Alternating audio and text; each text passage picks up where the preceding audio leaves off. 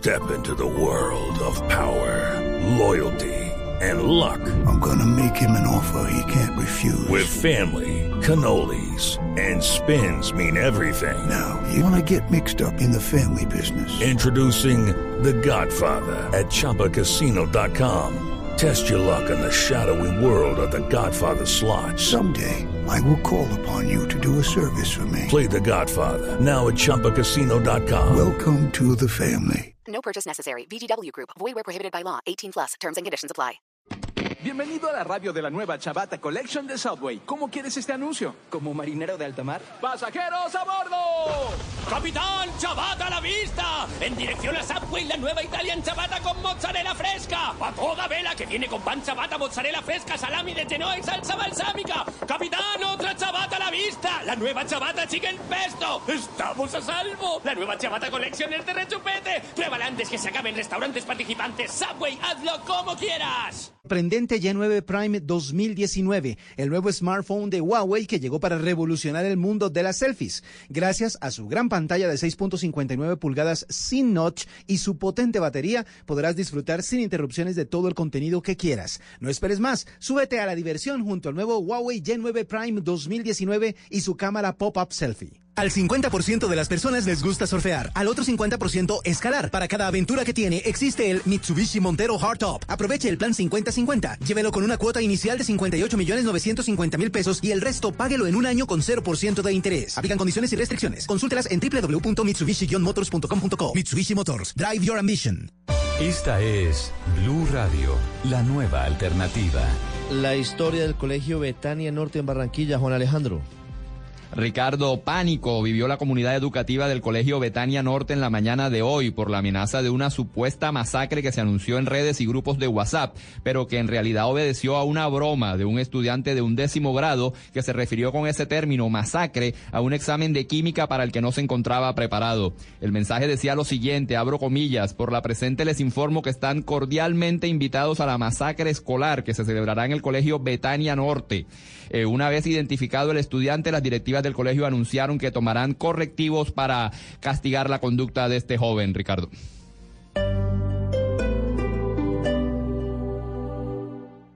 Con tu familia, tus amigos, la experiencia más grandiosa la vives en Titán.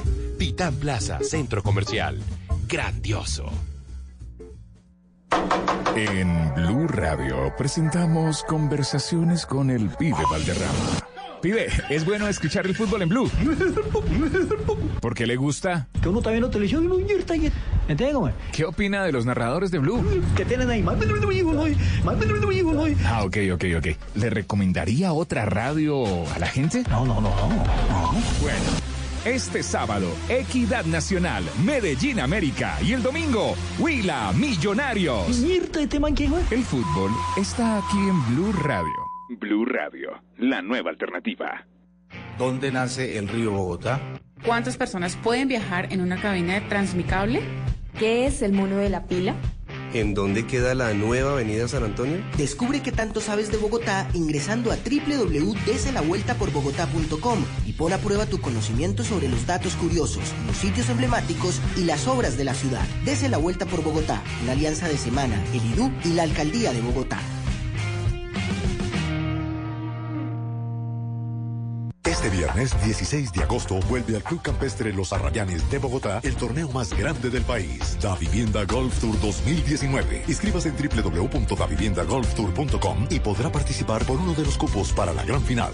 Da Vivienda, un beneficio exclusivo para clientes con tarjeta de crédito Da Vivienda. Vigilado Superintendencia Financiera de Colombia. Sigue los pasos del biólogo Richard Evan Schultes y nos revela el tesoro natural más diverso y sorprendente. Navega en la gran aventura del año y descubre lo que nos une a nuestra tierra. Caracol Televisión presenta al mundo El Sendero de la Anaconda. Solo en cines. Invita Blue Radio. Ahora puedes hablar y ver en tiempo real lo que pasa con tu hogar o negocio. Prosegur Alarmas trae a Colombia la cámara con doble vía de comunicación. Aprovecha y lleva gratis la alarma que te da control total. Llama hoy al numeral 743. Recuerda, numeral 743 o ingresa a prosegur.com.co. Aplica condiciones y restricciones. Vigilado por Superintendencia de Vigilancia y Seguridad Privada. En el primer semestre del 2019, el Consejo de Bogotá presentó 286 proyectos de acuerdo y llevó a cabo 132 sesiones entre comisiones y plenarias. Dentro de las acciones adelantadas por el Cabildo Distrital, en cabeza de su mesa directiva, se destaca la remodelación del recinto Los Comuneros, el proyecto de la construcción del nuevo edificio de la entidad y la expedición del nuevo reglamento interno de la corporación. En el Consejo, trabajamos por Bogotá. La Alcaldía de Bogotá, en el marco del Festival de Verano. Y La Calle, te traen a lo mejor de diferentes universos musicales en un mismo escenario. Y gratis. Paola Jara, Cabra, Franci, Peter Manjarres, Mike María, Jesse Uribe. Para cerrar con broche de oro, haremos rugir a Bogotá entera con los jefes de jefes. Los Tigres del Norte. 11 de agosto, Parque Simón Bolívar. Gran Festival La Calle 2019. Invita a Blue Radio. Siempre se puede tener casa propia con nuestras tasas preferenciales para crédito de vivienda. Aprovecha esta oferta exclusiva disponible en el Gran Salón Inmobiliario de Corferias y adquiere tu crédito con grandes beneficios. Te esperamos del 8 al 11 de agosto en el stand 402, Banco Popular. Somos Grupo Aval, vigilado Superintendencia Financiera de Colombia.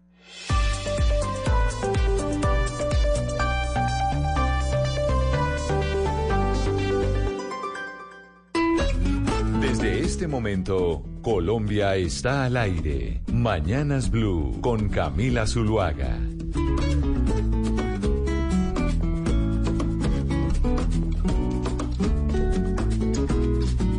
Fuimos cerrando uno a uno cuatro bares. Montevideo ya hacía rato amanecía. Vos me augurabas oropeles y ultramares. 10 de la mañana, 35 minutos. Continuamos en Mañanas Blue. Empezamos todos los días a las 4 de la mañana y vamos hasta la 1 de la tarde. Hoy es jueves, un jueves eh, raro porque estamos empezando semana, pero ya mañana es viernes nuevamente.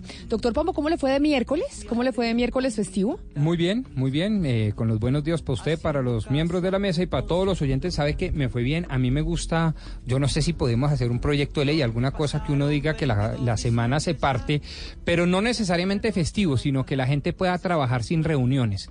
Y eso sí que le rinde. Yo creo que el Producto Interno Bruto de Colombia aumentaría brutalmente, valga la redundancia, si, si, se si, si, si creáramos una logística mucho menos frenética de trabajo. Yo ayer trabajé, como les había dicho, y fue delicioso. Me rindió, dejé todo al día, cuaderno al día, clientes contentos. Eh, eso es una nota. Qué maravilla. Estuvimos en eh, Los Ilusionistas. Eh, nosotros estuvimos entregando boletas el martes por cuenta del cumpleaños de Bogotá, nuestros oyentes que espero que se lo hayan gozado como nosotros nos lo gozamos. Oiga, qué maravilla. ¿Fabuloso? Sí, fabuloso. Sí. Pero además un espectáculo para grandes y chicos, como decían en el circo. Y queda uno así impresionado Sí, de decir, pero ¿cómo es? O sea, realmente boquiabierto. Boquiabierto. Es Qué una machera de espectáculo. De verdad que recomendado. ¿Y lo para tenemos que- hasta cuándo? Entonces yo no que no pude ir ayer. Hasta el 11 de agosto. 11 Hasta el agosto. 11 de agosto, sí señor. Bueno, chévere. Para ir para recomendárselo a los oyentes, pero 10 de la mañana, 37 minutos. Ana Cristina, desde hoy muy temprano, José Miguel E. Vivanco, el director de Human Rights Watch, entregó un informe, un informe muy delicado sobre la situación eh, del catatumbo, el tema de la violencia, la violencia incluso en manos eh, de la guerrilla del ELN, del EPL, pero también hablando de la violencia que pueden en muchas oportunidades generar incluso las propias instituciones del Estado. Resumamos un poquito qué fue lo que dijo ese informe. Eh, sí, Camila, buenos días a todos los oyentes. Es un informe de 70 páginas titulado La guerra en el Catatumbo. Abarca toda esa subregión del norte de Santander. Es una radiografía, eh, Camila, de la situación social y de orden público y eh, analiza todo lo que ha sucedido. Después de la firma de los acuerdos. Entonces, eh, ¿qué dice el informe? Dice que tres grupos armados cometen eh, actos eh, brutales, abusos contra la población local y migrantes venezolanos y que los migrantes son especialmente vulnerables a esos abusos. Entonces, ¿cuáles son los abusos que registra? Bueno, los, los grupos son básicamente el ELN, el EPL y las disidencias del Frente 33 de las FARC, que empezaron, se calcula que son unos 70 hombres los que están están actuando, eh, disputándose el territorio. Claro, salen las FARC, eh, ahí quedan LN y EPL y unos 70 hombres del Frente 33 que quedan disputándose ese territorio.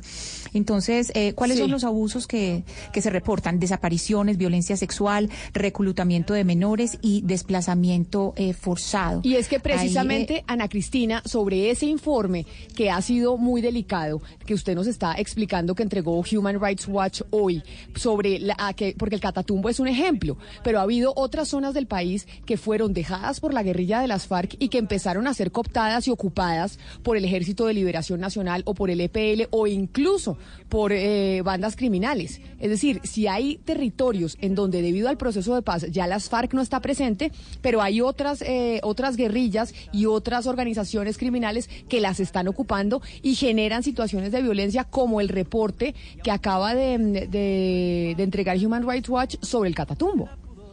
Sí, y que además es agravada por eh, estar tan cerca de la frontera y además que los ilegales son los que tienen todo el control de los, de los pasos eh, informales o las trochas fronterizas. Eso agrava eh, la situación. Entonces, pues tengo algunas cifras, Camila, eh, si quiere eh, le cuento. De desplazadas eh, se tienen registrados 40 mil casos desde 2017, la mayoría de casos fueron en 2018.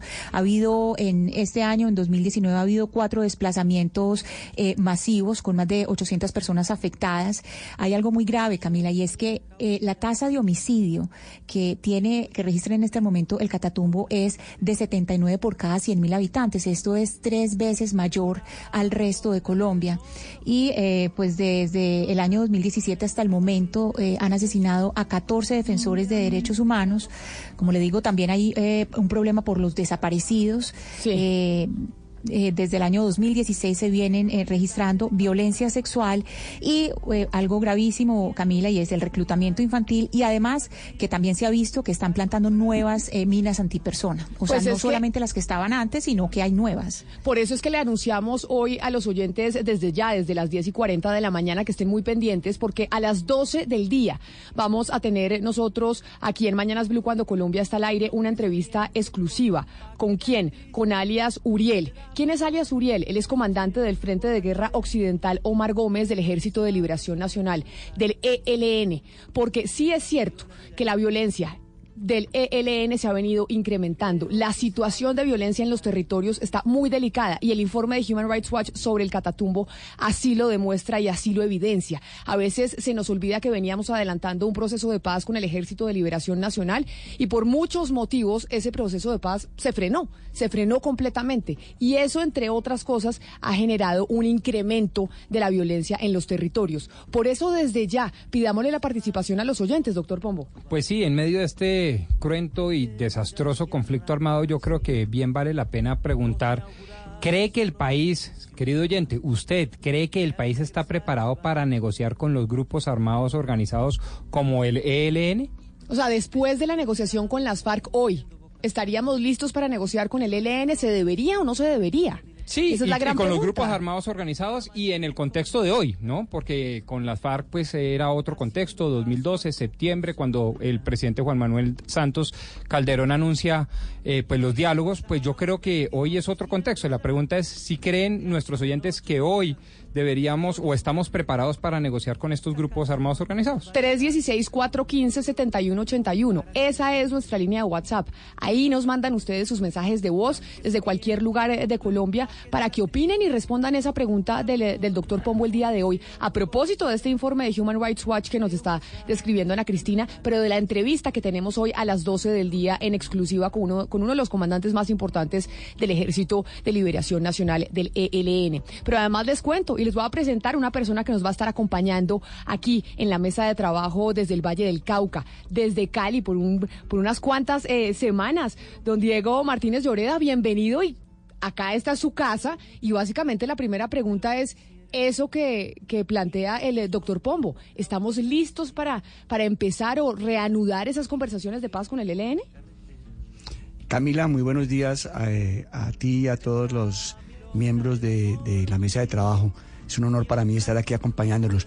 Eh, antes de responderte, eh, quería intervenir porque eh, ayer el candidato a la alcaldía de Cali, Roberto Ortiz, denunció a través de la red social de Twitter que en, la, en el kilómetro 3 de la vía La Vorágine Cerro Pico del Águila, esto es eh, arriba de- del balneario de Pance, Sí. se ubicó una bandera del ELN, la instalaron y eh, al parecer eh, al lado de ellos eh, unos artefactos explosivos, lo que genera obviamente en Cali un tremendo, eh, una tremenda incertidumbre, pues porque no nos olvidemos que esta ciudad fue escenario de los secuestros masivos más importantes que hizo el ELN hace 20 años, el de, el de la Iglesia de la María y el de el kilómetro 18. Desde entonces no se advertía presencia del ELN en la zona rural, en los farallones de Cali, y esta denuncia que hace Roberto Ortiz y que hicieron otras personas a través de las redes sociales, pues eh, ha generado mucha preocupación en Cali.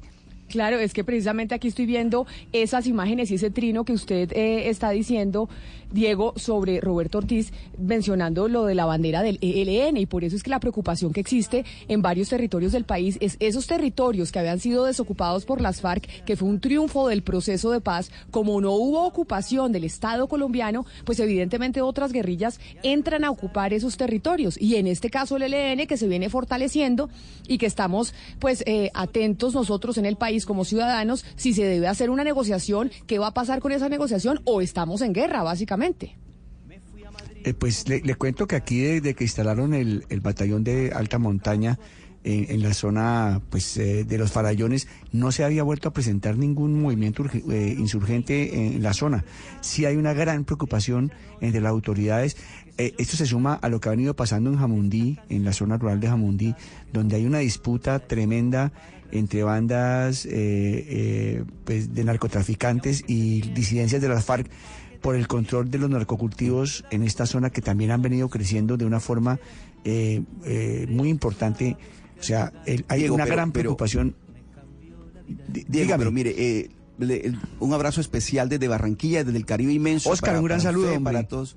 Muchas gracias. Mire, pero Diego, lo que está ocurriendo, que dice Camila y que nos está contando con Ana Cristina y con el doctor Pombo en el Catatumbo, es la tragedia nacional. Es decir, el Catatumbo era tierra de nadie antes de los diálogos de paz con las FARC y siguió siendo tierra de nadie después de los diálogos de paz con las FARC. Es decir, el Estado nunca hizo presencia en el Catatumbo antes ni la está haciendo ahora. Es decir, es un territorio dominado por organizaciones criminales que están dedicadas al narcotráfico, a la extorsión, al tema pe- petrolero y demás, a todo lo ilícito pero resulta que el Estado nunca llegó. Pero igual ocurre con el sur de Bolívar, o igual ocurre con, con el Guaviare, con zonas del Putumayo. Es decir, esos territorios que se suponía, Camila, que iban a ser copados por el Estado, pero que nunca habían sido copados ni antes ni después de los diálogos, siguen, siguen siendo territorios de nadie. Claro. Entonces, digamos, la tragedia del Catatumbo es esa, la tragedia del Catatumbo, y duele decirlo, porque nosotros esperábamos, la expectativa que teníamos con la negociación de paz era otra.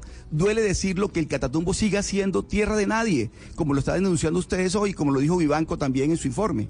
No, pero además es la situación en varias regiones eh, del país y uno esperaba, como dice usted, Oscar, que el Estado colombiano hiciera presencia, pero entonces empieza a fortalecerse aún más el ELN y la pregunta es, ¿la solución es una negociación? ¿La, la solución es sentarse a la mesa a dialogar o la solución es seguir en guerra?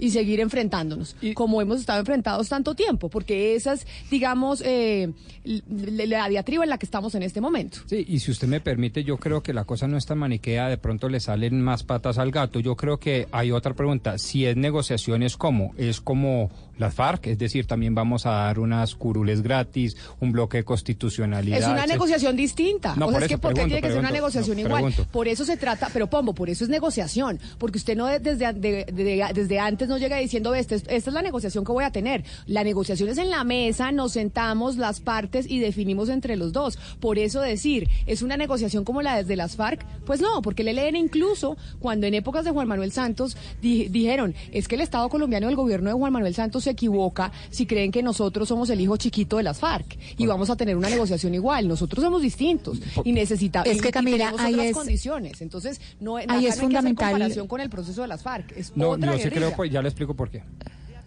No, no, ahí es fundamental mirar una cosa, que si son, si estamos hablando de una negociación, estamos hablando de dos partes y tiene que haber una voluntad, Camila. De todos modos, antes de la, sí, son circunstancias completamente distintas, pero antes del proceso de las FARC hubo gestos de voluntad y eso es lo que se ha tratado de buscar con el, el ELN y no se ha podido. Entonces hay que mirar también los gestos de voluntad de querer hacer esa paz.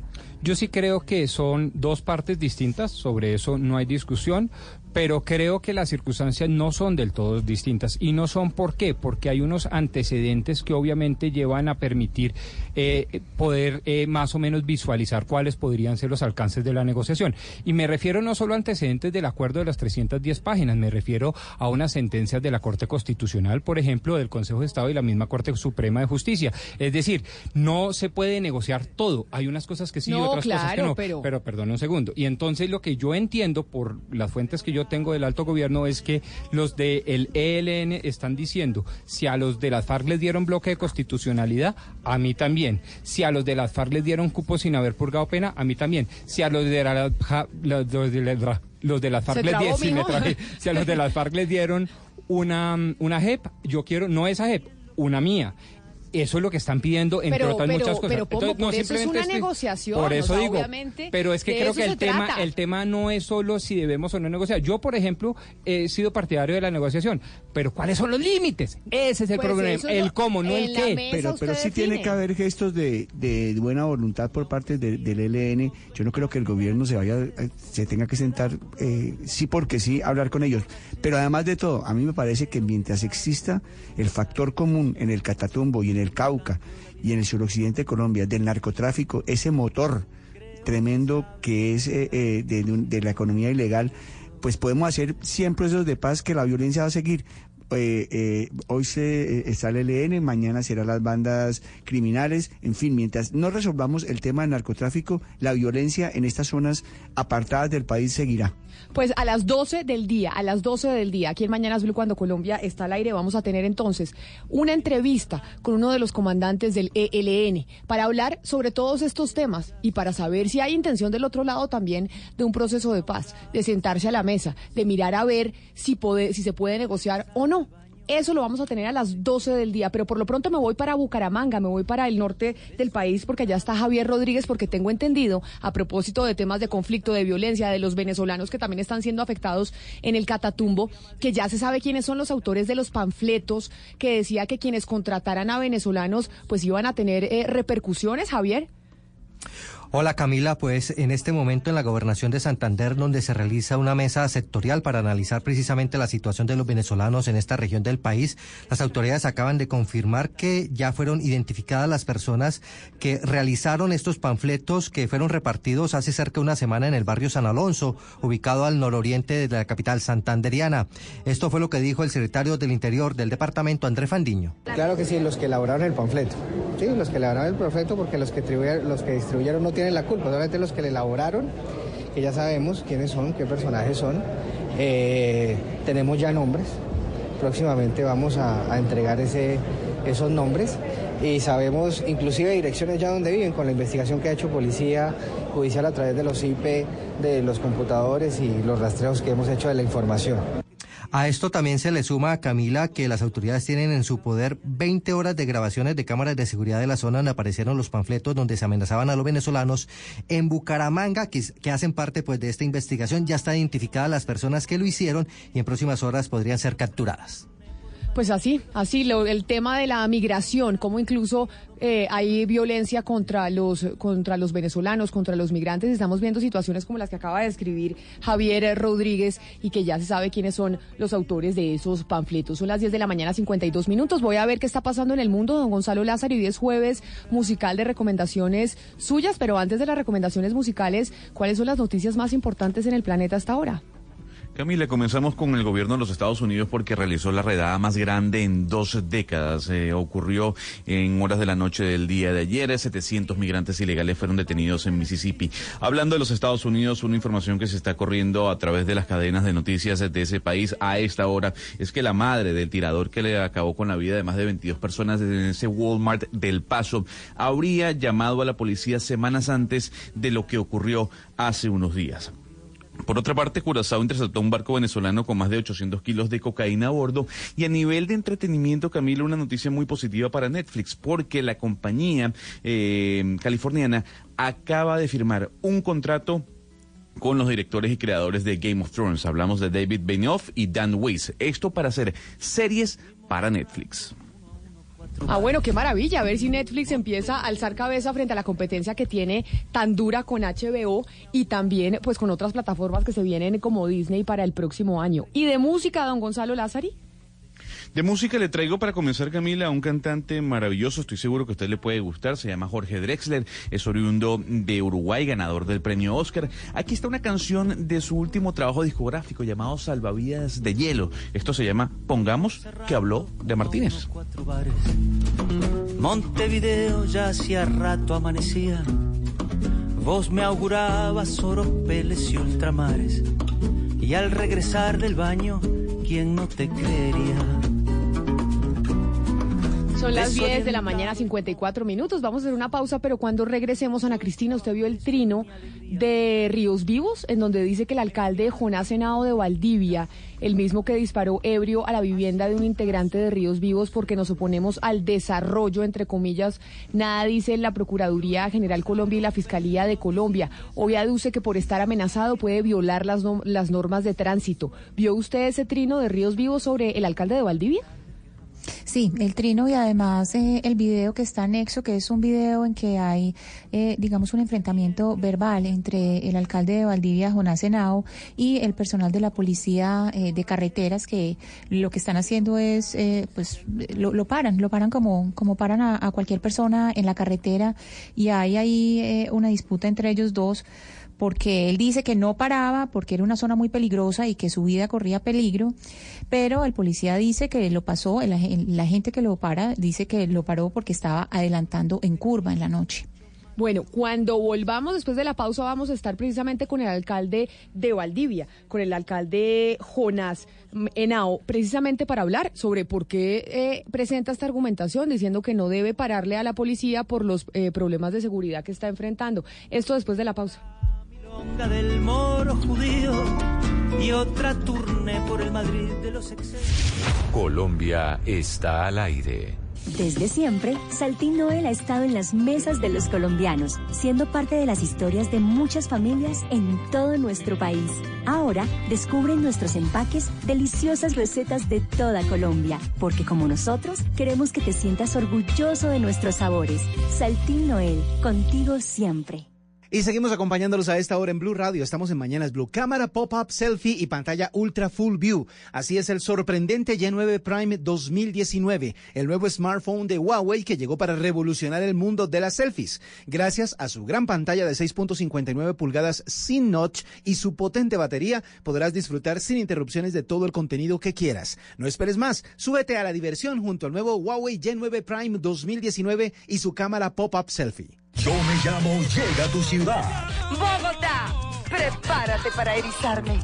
Preséntate este 10 de agosto en la Biblioteca Pública Virgilio Barco. Avenida Carrera 60, número 5760. Muy pronto estaremos en otras ciudades. Caracol Televisión.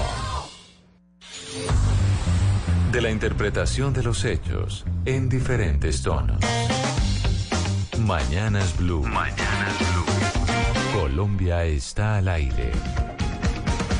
Y estamos al aire. Les había dicho que íbamos a hablar con el alcalde de Valdivia, Jonás Henao, por cuenta de un trino con eh, un video que subió la corporación Ríos Vivos, Movimiento Ríos Vivos, en un trino que menciona que el alcalde Jonás Henao de Valdivia, que fue uno que disparó borracho en contra de la vivienda de uno de los integrantes de esa organización porque se oponen al desarrollo y ponen eso entre comillas y que nada dicen la Procuraduría y la Fiscalía y que hoy aduce que por estar amenazado puede violar las normas de tránsito. Eso dice en su trino, en su cuenta, el movimiento Ríos Vivos. Pero, Ana Cristina, para los oyentes que no saben cuál es el movimiento Ríos Vivos, ¿qué hace ese movimiento? Recordemos que Ríos Vivos, ya lo hemos tenido en el programa, es eh, un movimiento que eh, funciona en todo, todo lo que ha sido el área de influencia de Hidroituango y ellos han estado haciendo denuncias. Ellos hacen investigación sobre lo que ha estado ocurriendo con las comunidades, cuando hay distintas medidas, ellos hacen seguimiento a todas las medidas y todo lo que se eh, va pasando con la comunidad. En, en Antioquia, sobre todo, su trabajo es concentrado en Hidroituango, en todo el proyecto Hidroituango y lo que ha sucedido. Bueno, pues escuchemos este video que precisamente es el que se sube a redes sociales y que es donde aparece el alcalde de Valdivia, Jonas Henao.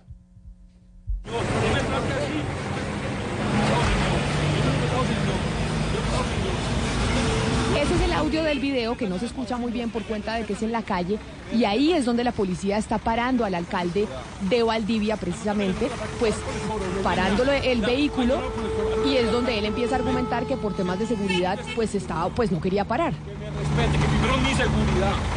Antes vengo aquí porque por hacer un favor a la policía que vengo, pero me, me da tanto extrañarme el número de teléfono. Que me respete, que primero en mi vida. Que me respete. No, no, no, que me respete.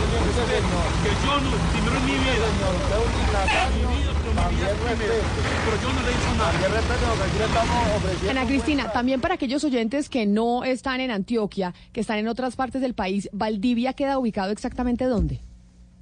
Valdivia queda, es uno de los municipios que queda en el área de, de influencia de Hidroituango y es uno de los municipios pues donde hubo un trabajo muy fuerte con las comunidades de mover viviendas, es decir, uno de los municipios que estuvo en riesgo. Entonces, digamos, en el, desde el momento de toda la contingencia de Hidroituango, eh, ha habido un gran, digamos, protagonismo de este alcalde porque siempre se ha estado preguntando por qué está haciendo el Estado por estas comunidades que han tenido eh, o que moverse de sus viviendas o que han estado eh, albergadas en distintos lugares. Entonces, por eso este personaje, el, el alcalde Jonás Senado, pues ha estado, digamos que en el centro de la información con mucha frecuencia. Alcalde Jonás Henao, bienvenido a, Ma- a Mañanas Blue, mil gracias por atendernos.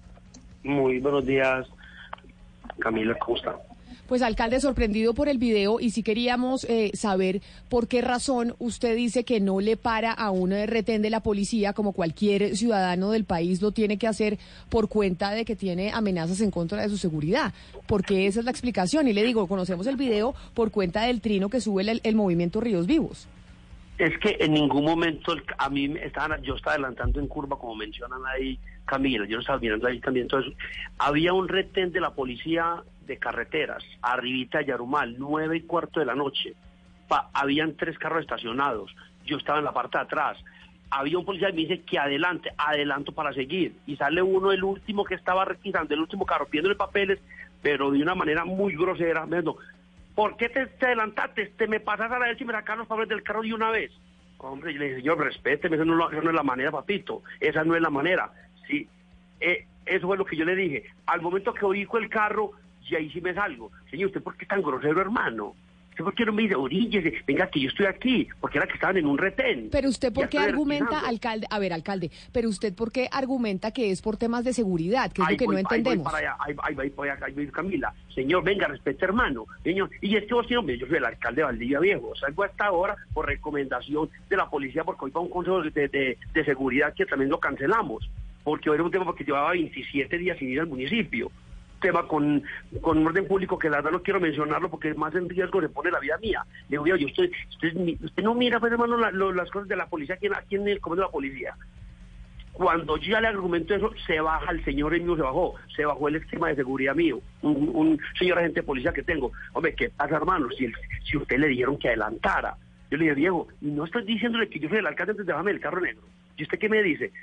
Ahí mismo se bajó de tono y vino un sargento y me dice, señor, ¿qué pasa? Dígale a ese man que es grosero, hermano, que respete, hombre. Primero voy yo y le digo que voy por un tema que voy para Valdía un, de una vez para llegar ligero que yo hasta mismo voy manejando el carro. Y él, ahí sí se bajó. Pero venga, ¿qué está pasando? Y él, no, no, no. Que, que me respete un poquito. Si eso es conmigo, me es con otro entonces. Yo creo, Señor Camila, alcalde. que esta no es que uno, uno hacer una reclamación la puede hacer. Pero le cuento una cosa, la policía no nos está contando cómo es todo.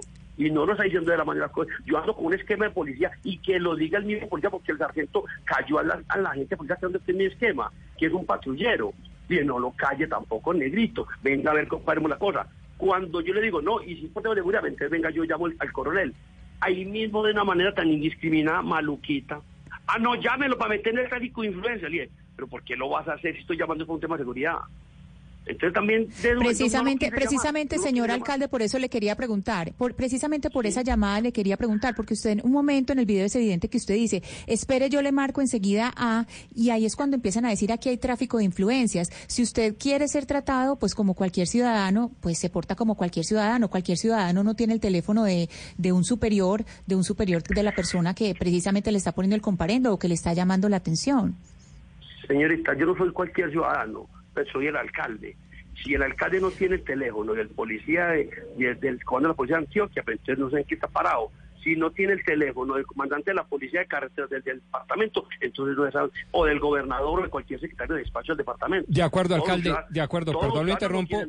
No, no, perdóneme, estoy de acuerdo, usted no es cualquier ciudadano, usted es un servidor público y le habla a una persona que ni siquiera lo conoce, ni siquiera es de su región. Y como ciudadano de otra región, creo que todo servidor público, sin excepción, debe dar particular ejemplo.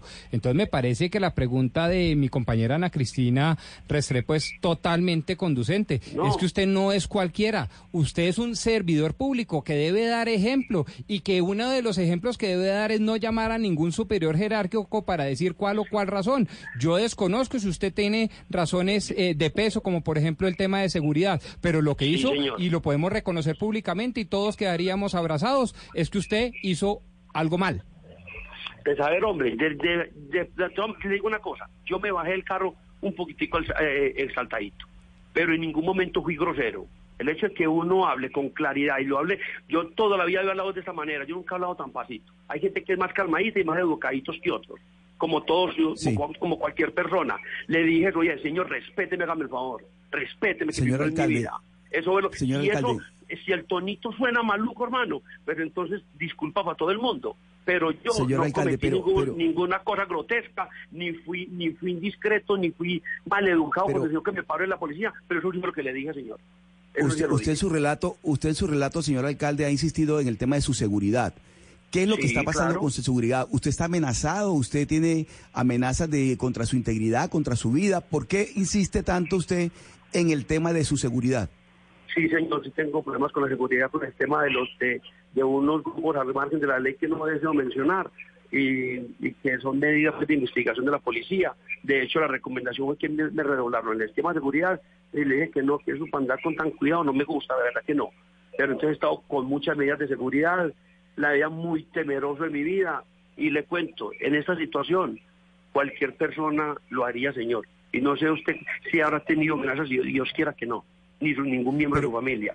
Por lo que he padecido yo durante todos estos días, con tanto tema de seguridad, por hacer Sí. reclamos, por, por reclamar la ciudadanía del municipio, por reclamar las obras del municipio, por, por defender los policía- campesinos.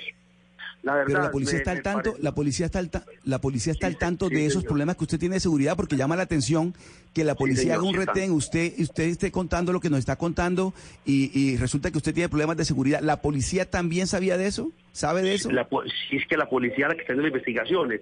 Pero ¿cómo va a decir la policía a todo el mundo? Va pasando el alcalde allá que está amenazado, no lo pueden hacer por el tema de, de investigación. Entonces la policía de carreteras, como los cambian tanto a estos agentes de policía por tanto problema que tienen en los municipios, el señor no me conocía, porque a mí me conocen todos los policías y he sido muy decente. Siempre lo he sido y el más colaborador de todo, pregúntenlo al comando, si puede llamar al coronel Mistrago, quién ha sido el alcalde más colaborador con la policía en los municipios de esta categoría, pues lógico que de primera no se puede hablar desde Medellín ni de, de ningún municipio del área metropolitana. De sexta, quién es el que más colabora con todo el presupuesto, con todas las acciones, con todo lo que tenga con cualquier procedimiento de la policía. Entonces, mire, señor, que no es eso.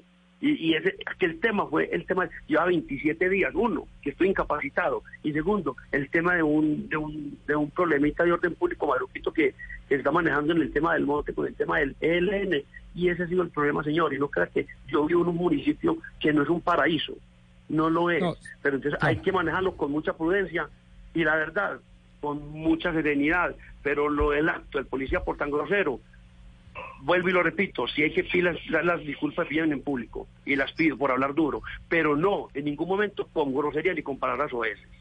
Y Eso es- sí lo puedo asegurar. Queríamos saber su respuesta precisamente por ese trino y, y por qué se había enfrentado a la, a la policía. Alcalde, usted dice que tiene en, eh, en Valdivia pues una situación eh, difícil de seguridad también en ese territorio por cuenta del ELN. Y precisamente hoy estamos hablando aquí en Mañanas Blue sobre una, Pero posible, nego- sobre una posible negociación eh, del gobierno nacional con el ELN. Vamos a tener una entrevista a las 12 del día con uno de sus comandantes para entender qué es lo que está pasando porque el ELN está cobrando fuerza en muchos territorios del país. En el caso de, de su municipio, ¿qué es lo que está pasando con el ELN? Bueno, primero dos punticos. Uno, terminemos el tema de la policía. Pido disculpas por hablar duro, pero no por ser grosero. Primero que todo, porque no cometí ningún error. Y con el tema del ELN le voy a decir con respecto a Valdivia. Valdivia es el municipio del norte de Antioquia, el último municipio, porque ahí sigue el Bajo Cauca antioqueño. Y en el Bajo Cauca antioqueño pueden hablar muy bonito los entes de control, pueden hablar la policía. Esa es la zona más olvidada del Estado colombiano y del estado de Antioquia, totalmente olvidado. En Valdivia son felices, ya han matado dos comandantes de los del ELN, a alias Gurre y a alias Guacharaco. ¿Por información de quién? De la misma ciudadanía, de los mismos campesinos que están cansados de tanta cosa y tanto atropello, y más de este último, alias Guacharaco, que llegó de una manera muy arbitraria, pasó de ser un guerrillero raso y en menos de un año a ser el comandante del ELN en esa zona le dieron de baja por la tanta arbitrariedad y porque están colaborando. Y le cuento, si se van a sentar a dialogar con el ELN, que miren quién es el que manda, porque el ELN en esa zona de Valdivia, Anorí, Taras y todo, no tienen Dios ni mando, ni esa gente tiene orden jerárquico con el tema de los jefes del ELN y que tenga y que sea sentado y que sea un punto en la mesa de negociación si lo van a hacer, que el tema Valdivia es un municipio que ha sufrido demasiado, demasiado el tema de la violencia, más que cualquiera de los municipios que están alrededor, porque es un municipio estratégico y es un corredor. Entonces, se ha tenido en cuenta para que cese el juego en esa zona y que llegue la tranquilidad en esa zona que tanto lo necesita y en los campesinos. Pero, alcalde, si yo le tuviera que hacer la pregunta a usted, que le estamos haciendo a los oyentes, ¿usted qué respondería? ¿Debería el gobierno reanudar esas conversaciones con el ELN o la estrategia debería ser exclusivamente militar y no sentarse a dialogar eh, con esa guerrilla? No, hay que dialogar. Es que hablarlo en las ciudades, hablarlo usted en los medios, que la mala negociación del, eh, del, de la FARC con el gobierno es muy fácil porque aquí nadie ha vivido lo que vivió un campesino en el monte. Hay una triste realidad que los, con, lo que usted mencionó ahora, los espacios que dejó la FARC, ¿por quiénes están siendo ocupados? Por disidentes de la misma FARC creando nuevas guerrillas, por disidentes de grupos de organizados creando nuevos grupos en la zona, por tanto abandono de esos espacios. Los campesinos de hoy en día, y hablo en especial de mi pueblo, Valdivia, hay veces en unas zonas que dices, añoran tener la FARC nuevamente porque la FARC nunca, pues, nunca atropelló a la población en esa zona, entonces, y ahora a veces tan solos y de tanto atropello que hay en estos momentos, ahí es donde más se añora por tanto abandono de esos espacios que dejó la FARC. Y esto es dialogando. Señor, señor alcalde, pero entonces, si hubiera, hipotéticamente, si hubiera ese diálogo con el ELN, ustedes también tienen en esa zona, eh, en, en toda la zona de la cual estamos hablando, también está el clan del Golfo y los caparrapos. Entonces, ¿qué tipo, qué tipo de presencia, es decir, no estamos hablando solamente de presencia militar, ¿de qué tipo de presencia habla usted del Estado? ¿Cómo quiere, cómo le gustaría a usted que estuviera el Estado allá?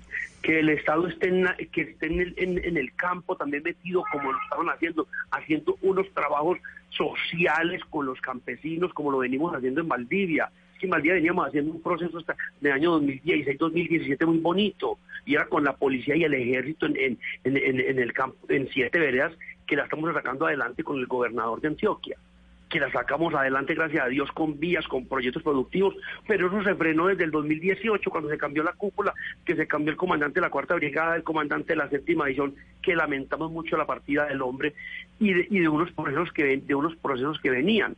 Es que el campesino muy abandonado, muy abandonado. Mire el PENIS, el PENIS, el que tanto, tanto mundo habla es que de las plata y todo. Valdivia, municipio donde ha entregado la mitad de la coca voluntariamente, voluntaria. Se la entregamos en el 2018, señor gobernador, 1.980 hectáreas entregadas. ¿A cambio de qué? El gobernador nos dio una vía que estamos haciendo allá, que le estamos haciendo rehabilitación, pavimentación y un proyecto productivo, que no lo es. Se erradicaron a 900 familias, 1.980 hectáreas de coca y apenas salió beneficio para 132 con un pocito cachamero para mil cachamitas, otro con dos hectáreas sembradas en cacao. Dígame, y así el campesino está contento. Entonces dígame cómo será el abandono que está contento con eso mi campesino. Alcalde, yo me quiero devolver para el, eh, un, un tema diferente y es que quiero saber qué, cuáles son las diferencias que tiene usted con la organización Ríos Vivos y si es verdad que usted disparó a, a la vivienda de una integrante de esta organización. No, vea, las diferencias son porque yo desde que llegué a la alcaldía, yo hago parte de la institucionalidad. Yo hago parte de la institucion- institucionalidad, porque yo no llegué atropellando a EPM, porque así me lo manifestó la integrante, la directora de, ese grupo Ríos Vivos, que le ayudáramos a atropellar a, EPM, que ellos me ayudaban a mí con los proyectos. Y no, así no es hombre, pues, ¿cómo lo voy a hacer? ¿Cómo lo voy a hacer? Que hablando cosas, unas cosas pues, que, de que diga que hay desaparecidos, pues yo cómo lo voy a decir si yo no lo sé, yo llegué el 2016, pues cómo lo voy a hacer. Entonces para ellos me tomaron como, como, como si fuera un enemigo de ellos. Una vez que está en investigación, que fue la Contraloría, que la verdad que ni cogiendo pues un delincuente de esa manera así, estábamos departiendo en un negocio ahí cerquita, en- ahí, yo estaba ahí con unos amigos a mí, ahí, cogí, me iba a ir para una finca, para un- área rural. Entonces cogí y me dijo, me dijo el muchacho, yo no tenía mi esquema de seguridad. Pues me dijo, "Nadie, vamos, vamos allí para la para, para que hagamos un asadito en la casa, pues. Yo no, yo no tengo esquema de seguridad y la verdad no quiero salir ahora. Entonces vámonos, hombre. Ah, pues venga, vámonos. Entonces saqué un arma de mi dotación mía personal, que hace muchos años la tengo. La fui la desaseguré. Cuando es- una Jericó, la Jericó tiene el coso que cuando usted la desasegura queda montada. Hay que apretar el, el gatillo y la pasola y bajarla de la misma rapidez para montarme ese un tiro, pero no pegó en ninguna vivienda. Entonces lo puedo, ya lo dio fe la misma Contraloría y la misma Fiscalía, donde no han encontrado méritos alguno. Se fue al aire. Yo, gracias a Dios, no pasó nada, porque lo hice de esa manera. Entonces, la verdad, esto no da para que me digan que yo es que le disparé a militantes de Ríos Vivos. Eso, la, pues, se sale de órbita todo este tema. Si eso fuese así, hombre.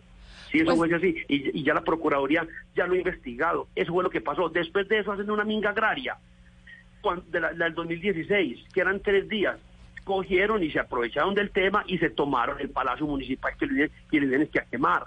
Cuando yo, yo mismo le saqué un documentico, yo, yo, dirigido a la señora Isabel Cristina, que la hacía responsable de todo lo que pasaba en ese palacio y de si pasaba algún accidente. En 10 minutos estaba voluntariamente entregando el, el Palacio Municipal.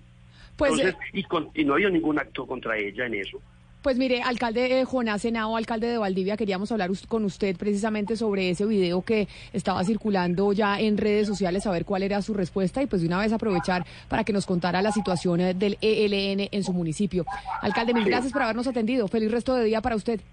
No, a ustedes, Camila, y, a- y pido disculpas públicas si, si yo hablé duro de policía, pero era por temas de mi seguridad y la verdad, con mucho dolor en el alma porque llevaba 27 días y iba con miedo, y iba con miedo. Y el miedo, como dice el dicho, a nadie lo han hecho pantalones, no se lo han hecho.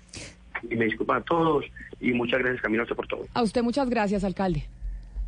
Ahí es importante decir, Camila, que ese evento al cual él se refiere es eh, cuando un grupo de campesinos, eso fue en junio del año 2016, un grupo de campesinos se tomó las, insta- las instalaciones eh, de la alcaldía en una protesta, pero en ningún momento hubo amenazas eh, de quemar eh, la alcaldía ni las instalaciones de la alcaldía. Eso no es cierto, fue una manifestación pacífica que lo que buscaba era respuesta de los gobiernos nacional y local, porque en un coliseo había 400 personas, había mujeres embarazadas, niños y adultos mayores, había ancianos que venían de todos los municipios de, de, de influencia de Hidroituango y necesitaban respuestas de gobierno. Ana Entonces, Cristina, eso fue lo que ocurrió en ese entonces. Sobre el video, ya se, se- se había dicho que el alcalde, o hay gente que está empezando a decir que el alcalde estaba eh, alicurado cuando estaba manejando su vehículo. Eso no es cierto, eso lo confirmó la policía al eh, servicio informativo de Blue Radio en Medellín, ¿o no? Así es, Camila. Había algunas personas que estaban diciendo que el alcalde Jonás Henao estaba en, en estado de embriaguez. Ya la policía eh, de Antioquia, la, la policía de tránsito de Antioquia le confirmó al servicio informativo de Blue que eso no es así. Son las 11 de la mañana, 17 minutos y estamos en Mañanas Blue. Colombia está al aire.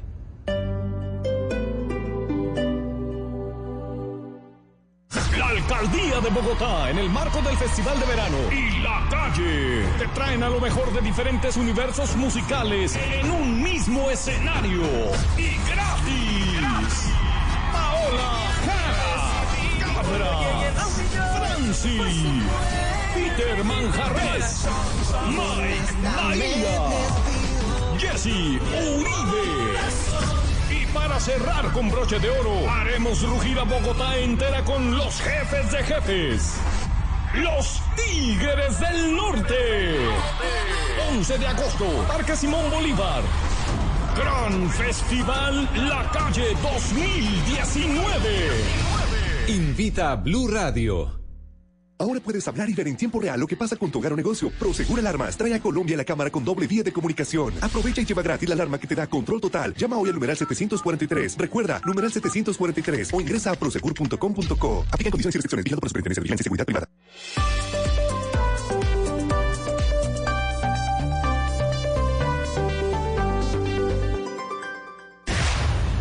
De un punto al otro. De un punto al otro. Voces que recorren el país. Colombia está al aire.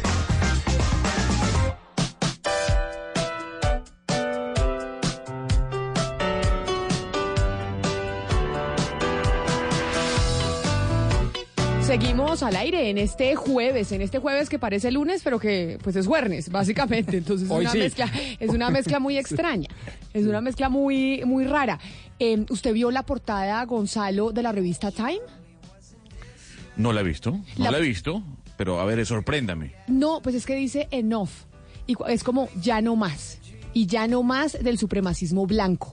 Esta situación de, mm, de Estados Unidos con eh, las masacres, con el asesinato, utilizando armas que se venden legalmente, que es uno de los grandes debates que hay en los Estados Unidos, pues ya ha generado incluso que la gente empiece a decir, puede ser que estamos perdiendo la pelea contra el supremacismo blanco y por eso me llamó la atención esa portada de la revista Time diciendo la palabra enough, no más, y con toda y con, y con cada uno de los sitios en donde ha habido tiroteos, con El Paso, Texas, Ohio, etcétera, etcétera. No, fíjese bien, ya estoy viendo la portada y me parece genial, además el, el lettering que tienen y que utilizaron para esa, para esa portada. Y yo le decía hace unos días, Camila, que más allá de la violencia de los videojuegos, que es el argumento que utiliza, por ejemplo, el presidente Donald Trump y algunos republicanos, está el debate de las armas, un debate que además usted sabe lleva muchos años. Y la pregunta es, ¿cómo ese ahora más allá del debate de las armas, cómo a ese debate se le suma el discurso de Donald Trump. O sea, que una persona se haya trasladado ocho horas en carretera para llegar al Paso, Texas y asesinar a 22 latinoamericanos deja mucho que desear, porque la gente básicamente lo que se, siente es eh, alabada por ese, ese discurso y además con una permiso, yo no sé cómo llamarlo el término. Sí, ¿no? avalada, que se siente, se siente autorizada, se siente autorizada por ese discurso del presidente Trump en contra de los migrantes, por eso hablamos del supremacismo blanco, en contra de los migrantes, en contra del distinto, para terminar con este tipo de asesinatos. Pero mire, yo sé que usted tiene un personaje sobre el tema, Gonzalo, pero antes tengo una noticia de último momento con Isabela Gómez Cordón sobre un eh, posible atentado que se estaba organizando en contra del abogado Gustavo Gallardo. Recordemos que el abogado Gustavo Gallardo era el abogado de Jesús eh, Santrich, Isabela.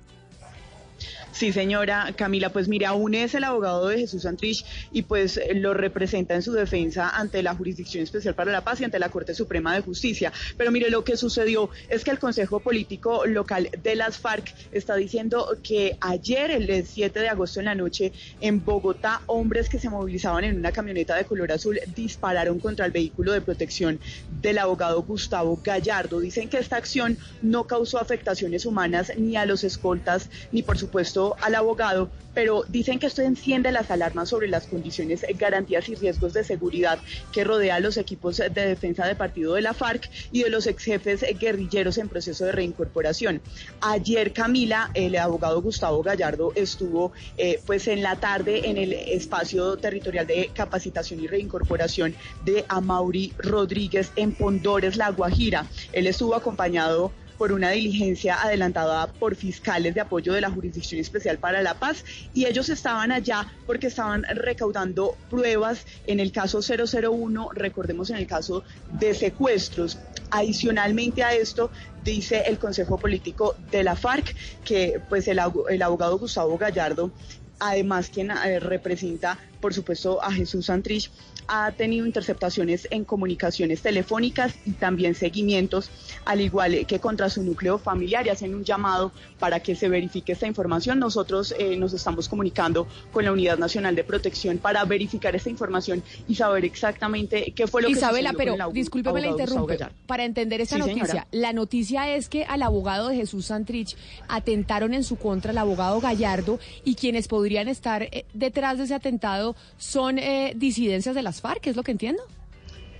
Pues no, la verdad es que lo que se sabe hasta el momento es que ayer en la noche, eh, cuando él se movilizaba aquí en Bogotá, pues unos, unas personas que iban en una camioneta de color azul, pues dispararon contra el vehículo en el que él se movilizaba con el personal de protección. Pero no se sabe en este momento quiénes estarían detrás de, pues, de estas amenazas y de este atentado. Lo que está verificando en este momento la Unidad Nacional de Protección es en dónde se dieron las circunstancias para poder iniciar un proceso de investigación, pero no se podría decir hasta el momento quiénes estarían detrás de este atentado, Camila. Isabela, gracias. 11 de la mañana, 23 eh, minutos. Vamos a esperar a ver qué dicen entonces las autoridades y si se sabe quiénes están detrás de ese atentado en contra del abogado Gallardo. Recordemos el abogado de Jesús Santrich. Gonzalo, pero qué horror tener que hablar de todas estas noticias, ¿no? Hablamos del tema del ELN, hablamos de atentados contra el abogado de, de Santrich. Ahora nos vamos para Estados Unidos a hablar del supremacismo blanco y de las y de las matanzas que ha habido en, en los colegios por cuenta de gente, incluso pues ciudadanos del común. Sí, eso que significa que no solo Colombia está mal, sino que la humanidad está mal. Eh, pero démonos aire después de esa noticia, si le parece, o oxigenemos esto, ¿no? Porque noticia dura, dura, dura. Hoy ha sido dura la... Pues sí, pero es que Gonzalo, usted tiene un invitado precisamente sobre el tema de los Estados Unidos que veníamos comentando por cuenta de la portada de la revista Time, porque otra vez los Estados Unidos desde esta semana pues están devastados por cuenta de otros tiroteos masivos que pusieron de luto al país. Exactamente, Camila, tiroteos, uno en El Paso y otro en Ohio. Ayer el presidente Donald Trump visitó ambas ciudades. En Ohio fue recibido con aplausos, en El Paso fue recibido con protestas, pero hasta ahora nos acompaña Jonathan Meltz, él es psiquiatra, Camila. Es director del Centro de Medicina, Salud y Sociedad de la Universidad de Vanderbilt en Tennessee. Y además, Camila es autor del bestseller cómo la política del resentimiento racial está matando el corazón de los Estados Unidos. Señor Meltz, gracias por estar con nosotros a esta hora en Blue Radio. I'm great, thank you.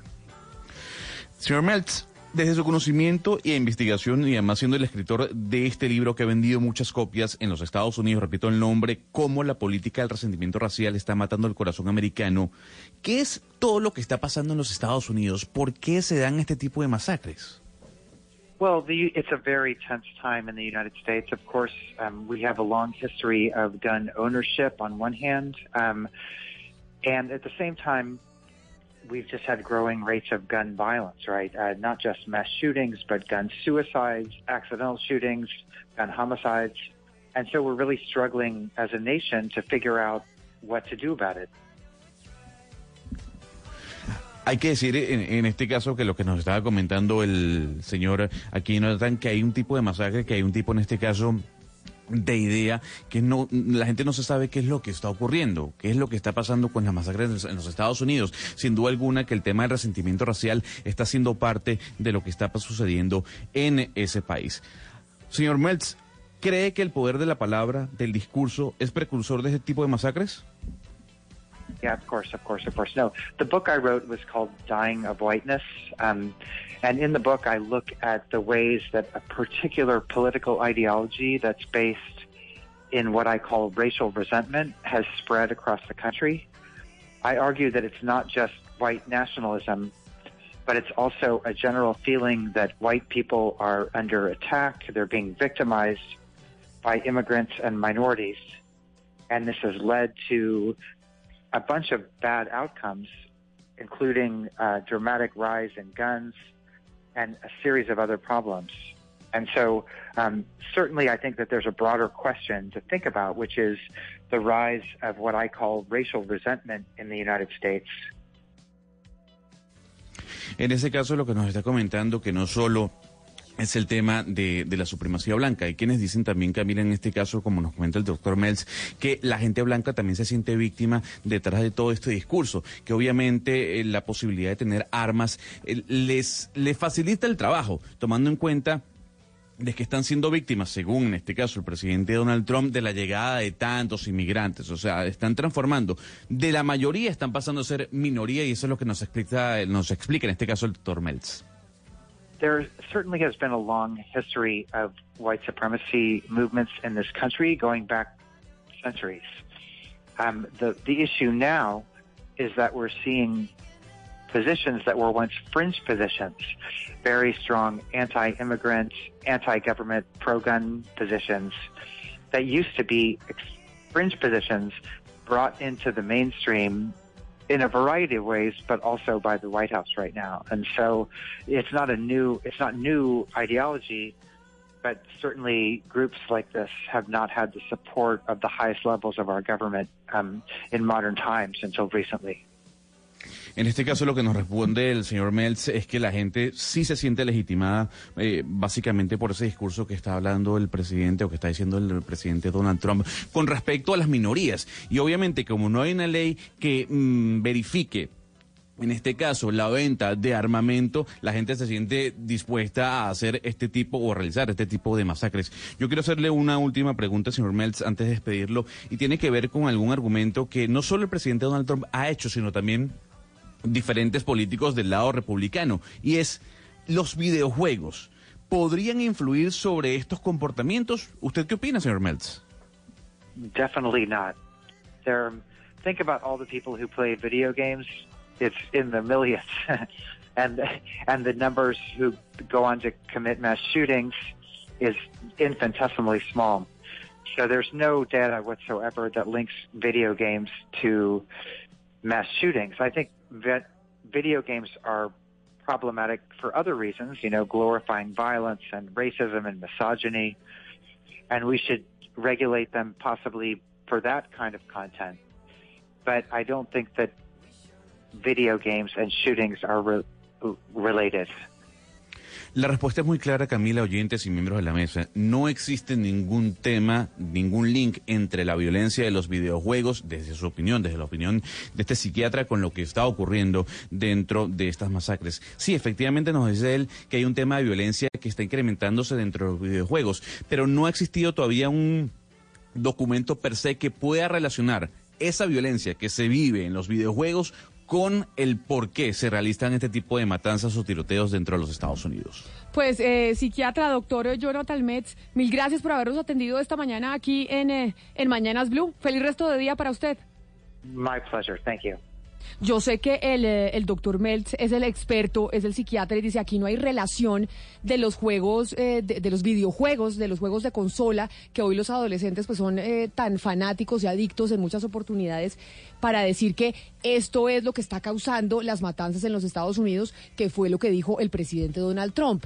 Pero usted, a ver, el experto nos dice que no hay ningún tipo de relación, pero estar jugando todo el día a matar gente y estar ahí con esas consolas y esos videojuegos, uno diciendo que, porque hay videojuegos que son vaya y mate ciudades y vaya y, y asesine a no sé quién y demás, eso sí genera un comportamiento agresivo, pues creería uno. Yo creería eh, y estaría inclinado a pensar eso, pero nos acaba de decir dos cosas importantes. Uno, no hay prueba científica de ello y por lo tanto no se puede concluir eso. Y dos, también nos dice el profesor un poco y es que existían una serie de matanzas xenófogas eh, antes de el boom de estos videojuegos y eso y pues eh, eso significa que esta no es pues la causa eficiente de estos eh, aterradores atentados. Ana Cristina, ¿usted deja a sus hijos jugar eh, videojuegos o los dejó jugar desde chiquitos? ¿Esos videojuegos de, de matarse y demás?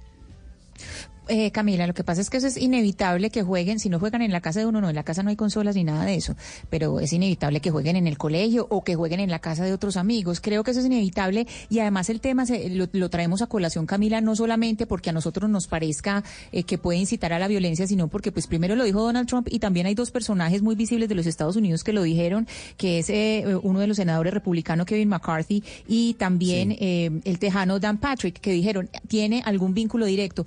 Yo no pienso que tenga vínculo directo con las masacres, eh, con estas masacres que están Ana. sucediendo, pero sí pienso que no es nada bueno que estén jugando a matar todo el día. Ana Cristina, mire, en, en este caso eh, yo no tengo ninguna duda de que el discurso de Trump está apuntando a, a- a sacarle la culpa a la Asociación Nacional del Rifle, que es la gran entidad que lo respalda económicamente y electoralmente. Son 5 millones de asociados y son más de 40 millones de dólares lo que la Asociación Nacional del Rifle le mete a la campaña de Trump. Trump está en, en- en campaña por la reelección y tiene que, eh, de alguna manera, quitarle esa carga de encima a la Asociación Nacional del Rifle y entonces tiene el discurso ahora de los videojuegos.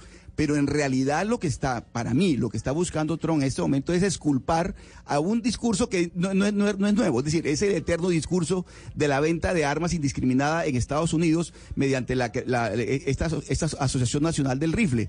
Pero realmente lo que el- el- eh, a la que además Trump siempre defiende, ¿no? Ahora dijo que la fiscalía estaba hostigando a la Asociación Nacional del Rifle. Cada vez que puede, dice que la culpa son de los quienes investigan a la Asociación Nacional del Rifle, que es el gran, el- el gran aportante a su campaña, y además que lo respalda electoralmente, pero además que está viviendo en este momento una crisis tremenda por corrupción. La, la, la, tan mencionada Asociación Nacional del Rifle. Entonces yo creo que en este momento el discurso de Trump es el, del- el de los videojuegos, pero realmente, realmente eh, Trump lo que está buscando es, es eh, a la Asociación Nacional del Rifle, que es la que tiene que rendir cuentas en muchos casos, como yo digo que es la única culpable, insisto, no es la única responsable ni la única culpable de toda esta serie de matanzas y de masacres, pero por favor, la venta de armas indiscriminada por parte de eh, en Estados Unidos, respaldado por la Asociación Nacional del Rifle, es impresionante. Pues yo lo que creo es que esto es una combinación letal. Niños jugando todo el día a matar, familiarizados con la violencia. Y la facilidad que hay para acceder a las armas es que es impresionante. En Estados Unidos uno va a uno de estos, no sé si ustedes han ido, yo sí he ido a uno de estos eh, eh, almacenes donde venden eh, armas. Uno ve unos rifles de asalto, unas cosas que, es decir, son, son pavorosas. Entonces a mí me parece que la disponibilidad de las armas combinado con los videojuegos que con los, con los cuales los niños se familiarizan permanentemente con el tema de- de matar, me parece que generan un cóctel verdaderamente letal.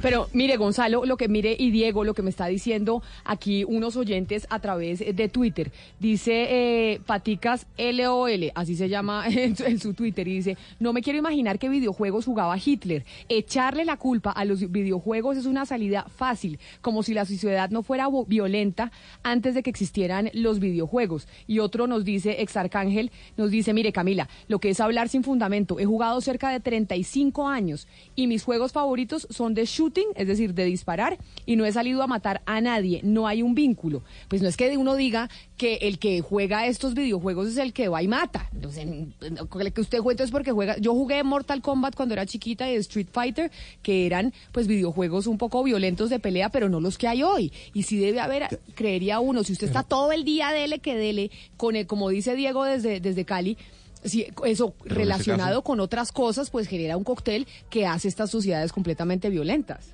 Eso me acuerda de, del normal y cuento usted de- jugó. Eh, eh, es- no, eso me acuerda del cuento de un amigo mío que dice que lleva 35 años fumando marihuana y que no se ha hecho adicto. No, no, eso es, es eh, realmente a mí me parece que esa, eh, esa violencia que se juega, eh, que se ve en esos juegos, en esos videojuegos, y muchachos jugando 6, 7 horas diarias, ¿cómo no le va a perturbar un poco la mente eh, esa, esa interacción tan violenta a un, a un, a un pelado? Mire, mire, mire. Aquí vamos a hacerle lo siguiente. Vamos a escuchar un resumen eh, y un trabajo que le traigo Camila, miembros de la mesa, sobre lo que ha ocurrido en los últimos años, parte de esas masacres. Y también conversaremos con un psicólogo de la Asociación o de Psiquiatría, en este caso de los Estados Unidos, para que él nos diga si, algún, si existe algún tipo de, de tema de relación entre los videojuegos y la violencia de los mismas y lo que está ocurriendo en los Estados Unidos. En los últimos años, Estados Unidos ha sido blanco de masacres que han enlutado a la nación de las barras y las estrellas. Cientos de personas ah, han sido asesinadas una tras otra. Conciertos, centros comerciales, almacenes, en fin, lugares escogidos por aquellos que sin ningún estupor han desenfundado armas contra ciudadanos inocentes. He aquí un pequeño resumen de lo que ha ocurrido. En octubre del año 2017, un hombre llamado Stephen Pardock asesinó a 58 personas cuando desde lo más alto de un hotel en Las Vegas disparó a mansalva contra los asistentes a un concierto, básicamente un francotirador. Un año antes, exactamente en 2016, un joven con armas semiautomáticas entró a un bar gay en Orlando, asesinando a 49 personas. En febrero del año 2018, un joven de 19 años abrió fuego contra alumnos y maestros de una escuela en Parkland, en Florida. El resultado, 17 personas fallecidas. Nadie logra entender qué sucede. Le consultamos a Christopher Ferguson, profesor de Psicología Criminal de los Estados Unidos, miembro de la Asociación Americana de Psicología y una de las fuentes más recurridas en los medios norteamericanos, sobre si los videojuegos violentos son culpables de estas masacres, como lo afirmó así el presidente Donald Trump. Y esto fue lo que nos dijo. La data que tenemos en este momento sugiere que cuando hablamos de violencia, por ejemplo, la de una persona disparando, como ha ocurrido, o de agresiones que van dadas por un tema de bullying, no está ligada con videojuegos violentos, o el hecho de mirar películas o televisión con contenido violento, no es un factor de riesgo. Se pueden mirar diferentes estudios que han sido examinados por el gobierno de los Estados Unidos y a su vez la Asociación de Psicología del país publicó hace pocos años un estudio en el que aseguran que no existe una vinculación entre los tiroteos masivos con los videojuegos violentos.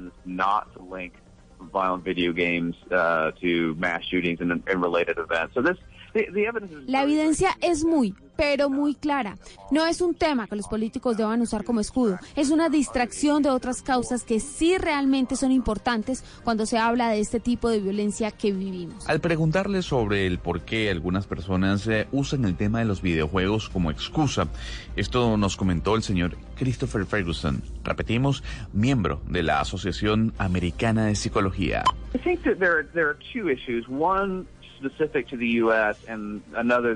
Para mí hay dos problemas en esta discusión.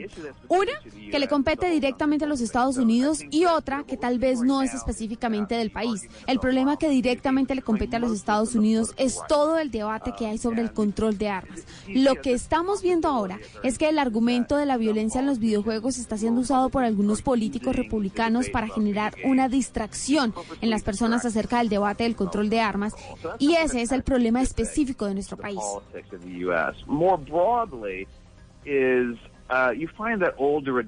El otro punto es que los adultos hoy en día tienden a sospechar más de las nuevas tecnologías y es algo que viene ocurriendo desde hace 250 años literalmente. Echarle la culpa a los nuevos medios, hoy son los videojuegos, en los 80 eran la música rock, la radio en los 40 y el discurso de esos adultos va hacia ese tipo de reclamos sobre los nuevos medios.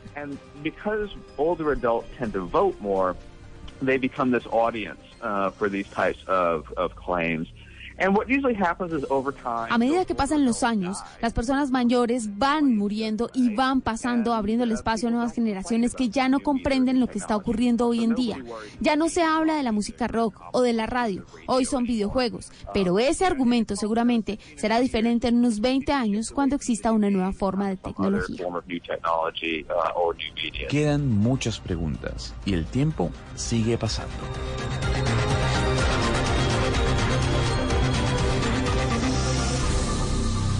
Ahí está Camila, miembro de la mesa y oyentes. Eh, un miembro de la sociedad eh, o de la Asociación Americana de Psicología nos dice que no existe ningún tipo de prueba que vinculen los videojuegos con este tipo de masacres. Y son además pruebas que han tenido el gobierno de los Estados Unidos para que dejen de decir y dejen seguir utilizando ese discurso, ¿no? Como dice Oscar para exculpar a la gente a, todo el tema de las armas, ¿no? Todo el debate que hay detrás de, esto. No, los gamers están furiosos. Y acá tengo una cantidad de oyentes diciendo, Gonzalo, por ejemplo, David Tello me dice, mire, Camila, totalmente equivocada esa opinión. Querer achacarle la violencia de las personas a los videojuegos. Tengo 23 años, soy ingeniero de sistemas y he jugado durante más de 10 años tanto viejos como actuales, y jamás se me ha pasado por la cabeza coger siquiera un arma. Pero entonces hay quienes dicen, oiga, no necesariamente si usted fuma, le va a dar cáncer, pero que puede haber una probabilidad de que usted se vuelva más violento si juega estos estos videojuegos, puede ser, Pero a Gonzalo. ver, a- sí, pero, pero, pero a ver, el- el- un momento, Oscar, ahí lo, lo- lo que quiero decir es que el presidente Donald Trump, al día siguiente de las matanzas, eh, dijo y exculpó, eh, o, o culpó, mejor dicho que exculpar, culpó a los videojuegos de la violencia que se está viviendo en los Estados Unidos. Y es totalmente falso, porque ya dos personas nos han dicho, además personas que están involucradas en el tema, que no existe ningún tipo de responsabilidad ni de link entre la violencia y los videojuegos y lo que está ocurriendo en los Estados Unidos. Gonzalo, y es la manera más fácil de evadir el debate. Es decir, Trump está evadiendo el debate que le compete directamente a él y al Partido Republicano. Eh, ahora en plena campaña presidencial por la reelección. Pues claro que tiene que ver cómo son las cuentas y cómo es el asunto de la Asociación Nacional del Rifle. Que es que ahí está la venta indiscriminada de, de- de- Es que no puede ser posible, Camila, que usted en Estados Unidos compre con mayor facilidad un rifle que una hamburguesa. No, pero claro, No pero Oscar, posible. ese ha, sido, ese ha sido un debate que, mejor dicho, de décadas en Lleva los Estados años, Unidos, lleva décadas, años, no, de acuerdo. y no han podido. Pero sí es, es, o sea, es decir, yo no quiero evadir esa discusión, ni más faltaba, y que Trump se está pas- eh, lavando las manos y se está saliendo por la tangente también. Pero desconocer que pueden los videojuegos ser un ingrediente que está volviendo violento a los niños eh, y a los adolescentes, pues no estaría de más investigarlo. O sea, digo Camila. yo. O sea, un- Y- y- investigar y decir, oiga, que usted esté sentado 10 horas matando gente enfrente de una pantalla, ¿lo vuelve a usted más violento o no? No, ingrediente yo creo, Camila, en este caso es que Walmart, a- del paso, además el Walmart en donde ocurrió esta matanza, diga, pues nosotros vamos a seguir vendiendo armas, a pesar de lo que ocurrió. Eso es un ingrediente para generar más violencia. O sea, como Walmart, que vivió una matanza dentro de su local, en este caso murieron 22 personas, dice, pues no, no puedo hacer nada, voy a seguir vendiendo armas. Eso es un incentivo para que ocurran este tipo de masacres. Pues en aras de la objetividad me pide don El Juanco, mire, en nombre de la objetividad, Camila, le pido el favor investigar cuántos de los asesinos eran gamers activos. Deberíamos empezar a averiguar si hay, averiguar, averiguar si hay relación o no entre o sea, no digo que los videojuegos y las matanzas, sino los videojuegos si pueden volver un poquito más violentas a las personas. 11 de la mañana, 44 minutos. Colombia está al aire. Y seguimos acompañándolos a esta hora en Blue Radio. Estamos en Mañanas Blue. Cámara pop-up selfie y pantalla ultra full view. Así es el sorprendente Y9 Prime 2019, el nuevo smartphone de Huawei que llegó para revolucionar el mundo de las selfies. Gracias a su gran pantalla de 6.59 pulgadas sin notch y su potente batería, podrás disfrutar sin interrupciones de todo el contenido que quieras. No esperes más. Súbete a la diversión junto al nuevo Huawei Y9 Prime 2019 y su cámara pop-up selfie. Respiras fútbol. Palpitas fútbol. Vive ese fútbol. Todo el fútbol. Todo el fútbol en Blue Radio con Beta Play. Apuéstale a tu pasión. Tomémonos un tinto. Seamos amigos. Café Águila Roja. Blue Radio. Pensando en fútbol. Blue Radio. La nueva alternativa.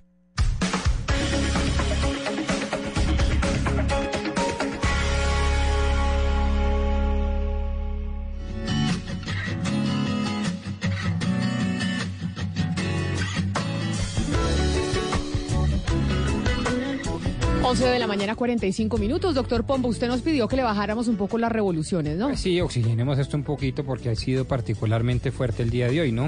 Y Sí. después del 7 de agosto, bicentenario, día festivo, EGAN recibido con todos los honores como corresponde en Zipaquirá. Y wow, pucha, es que no hemos parado.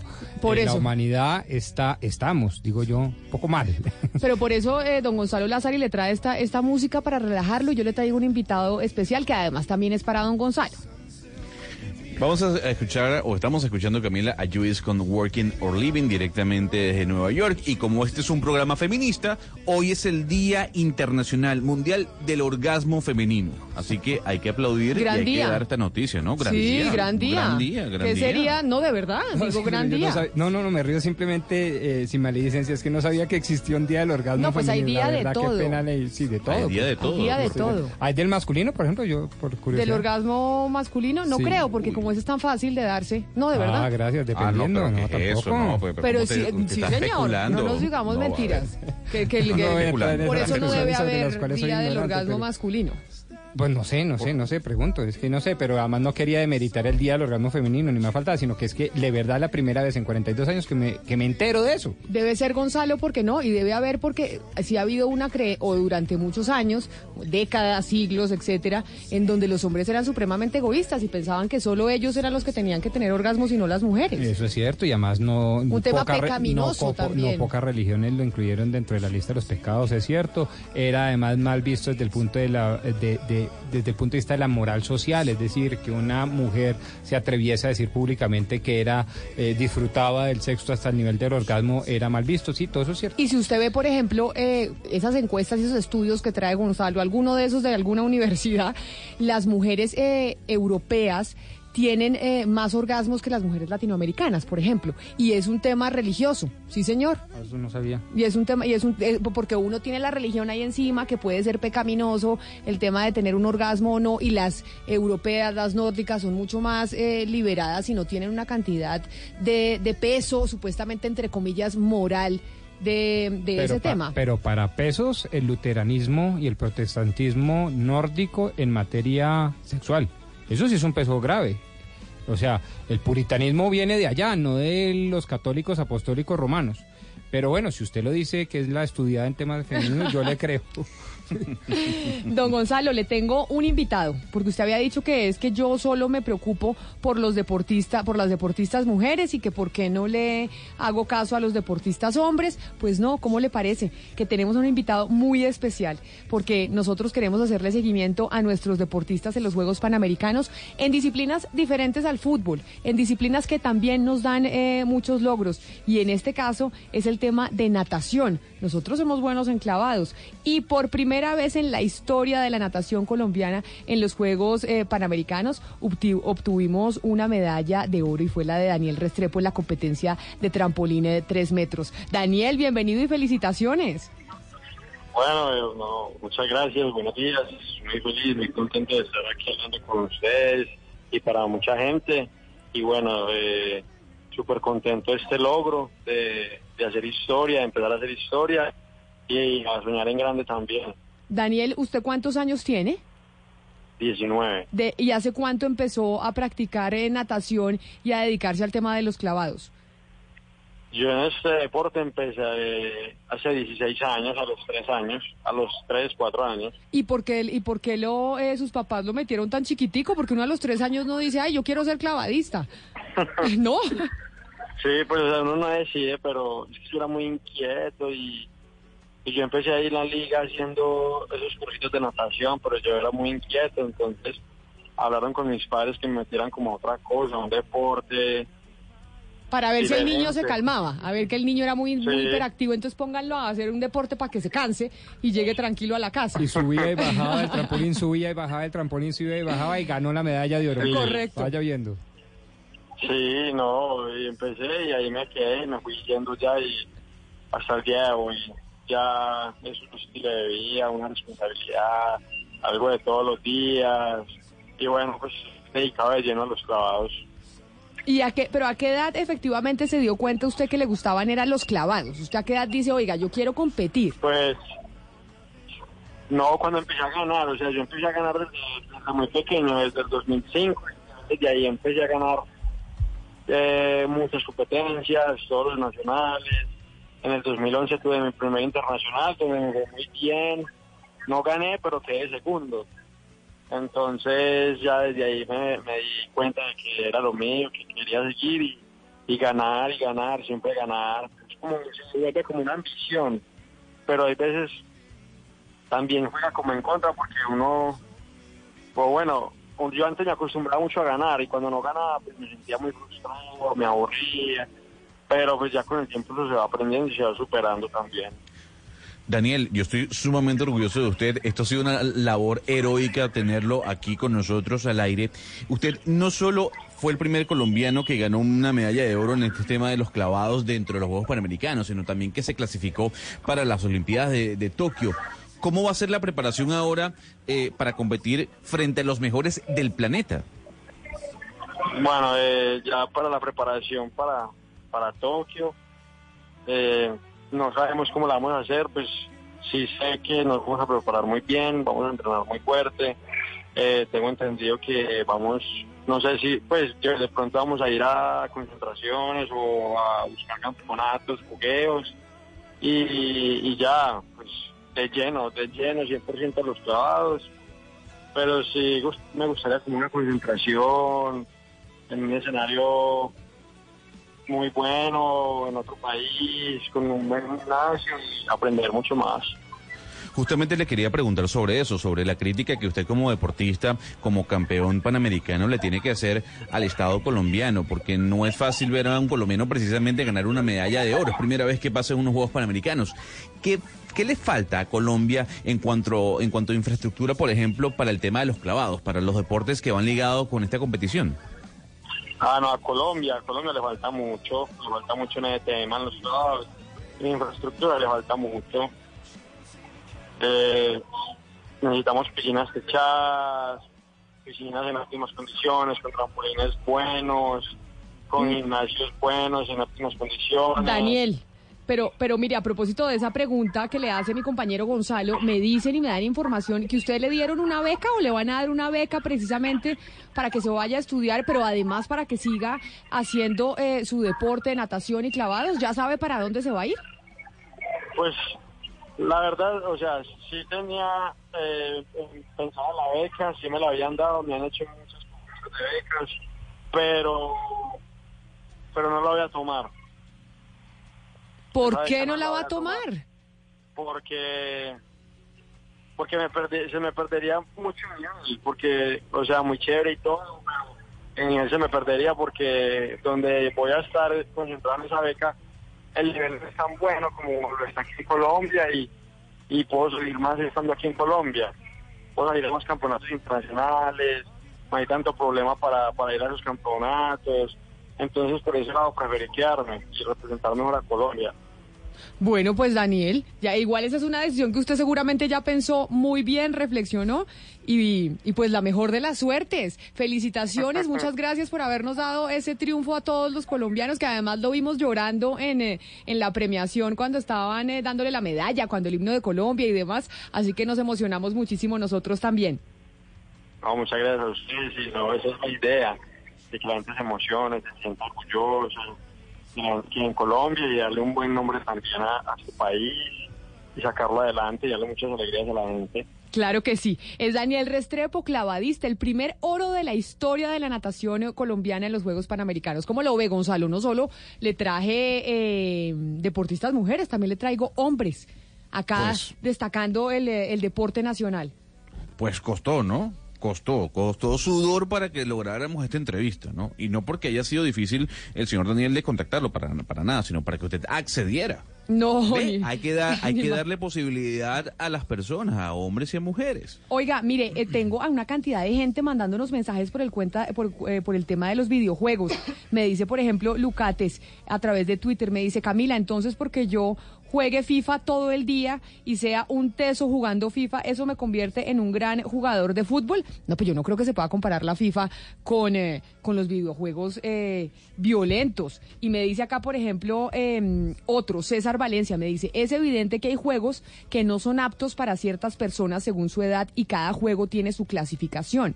Sería mejor no estigmatizar una industria, acá me dice una grosería, la de los videojuegos que lleva tres décadas. Y, Juan Carlos Cerón del Río me dice, los estoy escuchando y me parece equivocada la afirmación de que por la objetividad hay que investigar cuántos de los asesinatos eran gamers. Esto respondiéndole a otro tuitero que nos envió un mensaje diciendo que investigáramos cuántos eran gamers. Dice, ¿por qué no investigan cuántos eran seguidores de Donald Trump o cuántos están vi- vinculados a esas sectas que promueven el odio racial? Y Jordan M nos dice, culpar a los videojuegos es una salida facilista. No hay ningún estudio de investigación que vincule directamente los tiroteos con los videojuegos. En cambio, sí hay varios estudios con beneficios, como los hechos por la Universidad de Nueva York y de Hong Kong. Mejor dicho, es todo un eh, debate, Gonzalo, y yo lo único que estoy diciendo es mirar a ver si usted está jugando. No digo que los videojuegos como Trump causan las matanzas, no me malentiendan, sino que un niño, adolescente y un grande esté jugando tres horas diarias algo violento, no eso afectará en cierta medida, no tendrá algún tipo de efecto sobre la psiquis o no. Eso es lo que yo digo, Gonzalo. No existe vínculo, repetimos, por dos especialistas, un psiquiatra y un psicólogo conocedores del tema en los Estados Unidos sobre lo que ocurre, que yo sé que usted lo está deslingando, pero para, para quedar claro, sobre lo que ocurre con las masacres en el país norteamericano y los videojuegos violentos. No existe ningún indicio científico que compruebe eso. Me dice César Valencia también, un videojuego tiene un precio alrededor de 150 mil pesos. Sería mejor que los padres controlaran los juegos que les compran a sus hijos y no estigmatizar a la industria. La discusión es por qué los padres les compran a sus hijos videojuegos violentos. Aunque ya nos han dicho todo el tiempo, los gamers acá que ellos juegan juegos súper violentos y pues no se les ocurre jamás empuñar un, un, arma para salir a matar a nadie. Son las 11 de la mañana, 57 minutos. Eh, don Eduardo. Hola, Estamos ¿cómo le va, Camila? ¿Cómo le va? Oiga, coincidencia lo del orgasmo femenino y los clavados, sí. Eh, Fue coincidencia. Ustedes que son mal pensados, acá ya me todos se rieron y yo no lo no lo hice. ¿No lo había asociado? No, no Ah, lo no, había por eso yo asociado. pregunto, Qué mal pensado, Sí, ¿no? son Eso, unos eso es una actitud machista. Eso sí es una Exacto. actitud machista. Exactamente, ex- totalmente machista. Coincido Yo, con yo no, usted. yo no sé qué es más machista, si la ironía de Gonzalo Ayala Lázari o el comentario, porque se la estaba montando. no, no, no, pero ah, sí, yo no me doy cuenta porque No, yo no pues, soy mal pensada como usted. No, no, ah, sí. Estamos eh, pendientes. Ustedes sí son mal pensados. Es que esos así son ustedes. usted, ¿sí se da primera cuenta? persona programa, ¿por qué dice eso? Se da cuenta, pero bueno, estamos pendientes, eh, don Eduardo, del tema de la vía al llano. Sí, porque imagínese que ya están por terminar los trabajos de remoción de esos gigantescos derrumbes en el kilómetro 58 y hay reunión del puesto de mando unificado, que allí es donde se están tomando todas las decisiones con relación a esa carretera para establecer cuándo la van a abrir, porque no hay garantías que ahora que está despejada la abran, porque acuérdense que están pendientes unos trabajos para estabilizar todo el terreno. ¿Qué se ha sabido y qué han dicho eh, sobre esa posibilidad de reabrir pronto la vía al llano, Marcela Peña? Eduardo, pues hasta el momento ya se han removido más de 190 mil metros cúbicos de material allí en el kilómetro 58 de la vía entre Bogotá y Villavicencio y se espera que en los próximos días, incluso las próximas horas, quede completamente despejada. En este momento está reunido el puesto de mando unificado analizando las opciones hacia adelante. Una de ellas, como usted decía, es que la vía permanezca cerrada mientras se construye un cable estacado. Para que se haga una idea, esto es como una especie de muro de contención entre la montaña y la carretera que contendría nuevos derrumbes para evitar que salgan afectados los pasajeros y, lo- y quienes usan la vía. Esta sería una solución provisional mientras se construye el viaducto de 800 metros, que es la solución definitiva para este kilómetro 58. De esa decisión, de que tanto se demore ese, cable destacado, depende la apertura de la vía. A esta reunión acaba de llegar la ministra de Transporte, quien en unos minutos va a dar el balance completo de qué es lo que se va a hacer con la vía al llano. Pues sí, hay que mirar a ver qué se hace con la vía al llano, porque es que los, eh, la gente de Villavicencio está supremamente afectada y no se nos puede olvidar que tenemos que tener los ojos puestos ahí. Son las 11 de la mañana, 59 minutos. Es momento de conectar nuevamente a toda Colombia.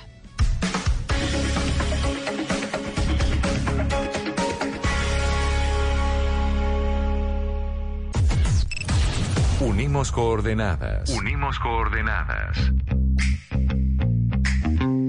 A partir de este momento, nuestra señal se extiende por todo el país. Colombia está al aire. Y seguimos acompañándolos a esta hora en Blue Radio. Estamos en Mañanas Blue. Cámara pop-up selfie y pantalla ultra full view. Así es el sorprendente Y9 Prime 2019, el nuevo smartphone de Huawei que llegó para revolucionar el mundo de las selfies. Gracias a su gran pantalla de 6.59 pulgadas sin notch y su potente batería, podrás disfrutar sin interrupciones de todo el contenido que quieras. No esperes más. Súbete a la diversión junto al nuevo Huawei Y9 Prime 2019 y su cámara pop-up selfie. Yo me llamo Llega a tu ciudad. Bogotá, prepárate para erizarme. Preséntate este 10 de agosto en la Biblioteca Pública Virgilio Barco. Avenida Carrera 60, número 5760. Muy pronto estaremos en otras ciudades. Caracol Televisión. Diversas ópticas. Hechos que marcan el acontecer. Mañanas Blue. Mañanas Blue. Colombia está al aire.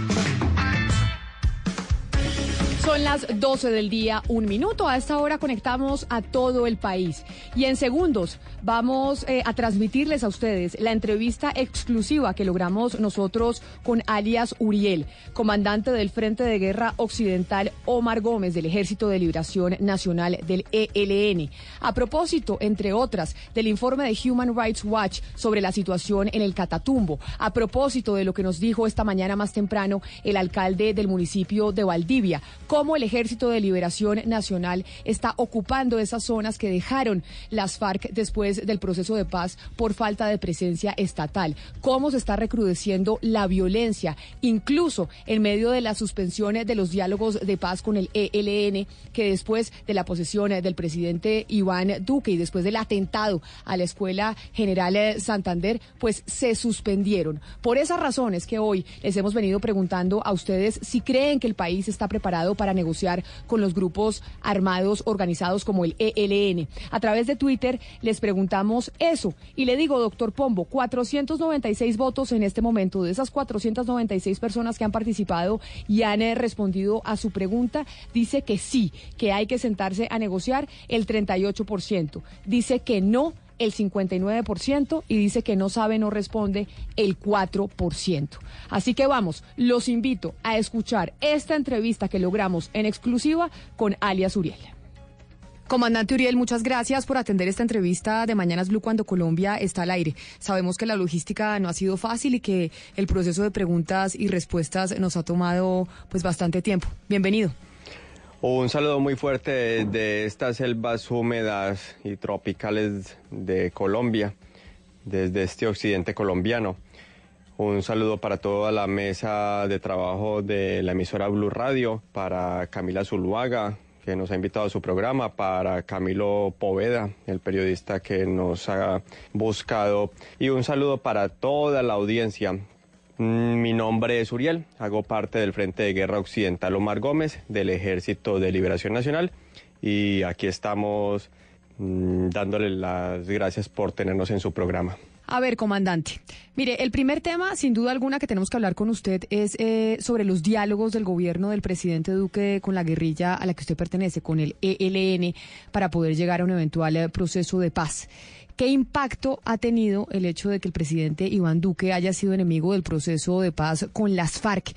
¿Eso ha tenido algún tipo de implicación en este proceso de paz que se inició con el ELN en el gobierno anterior?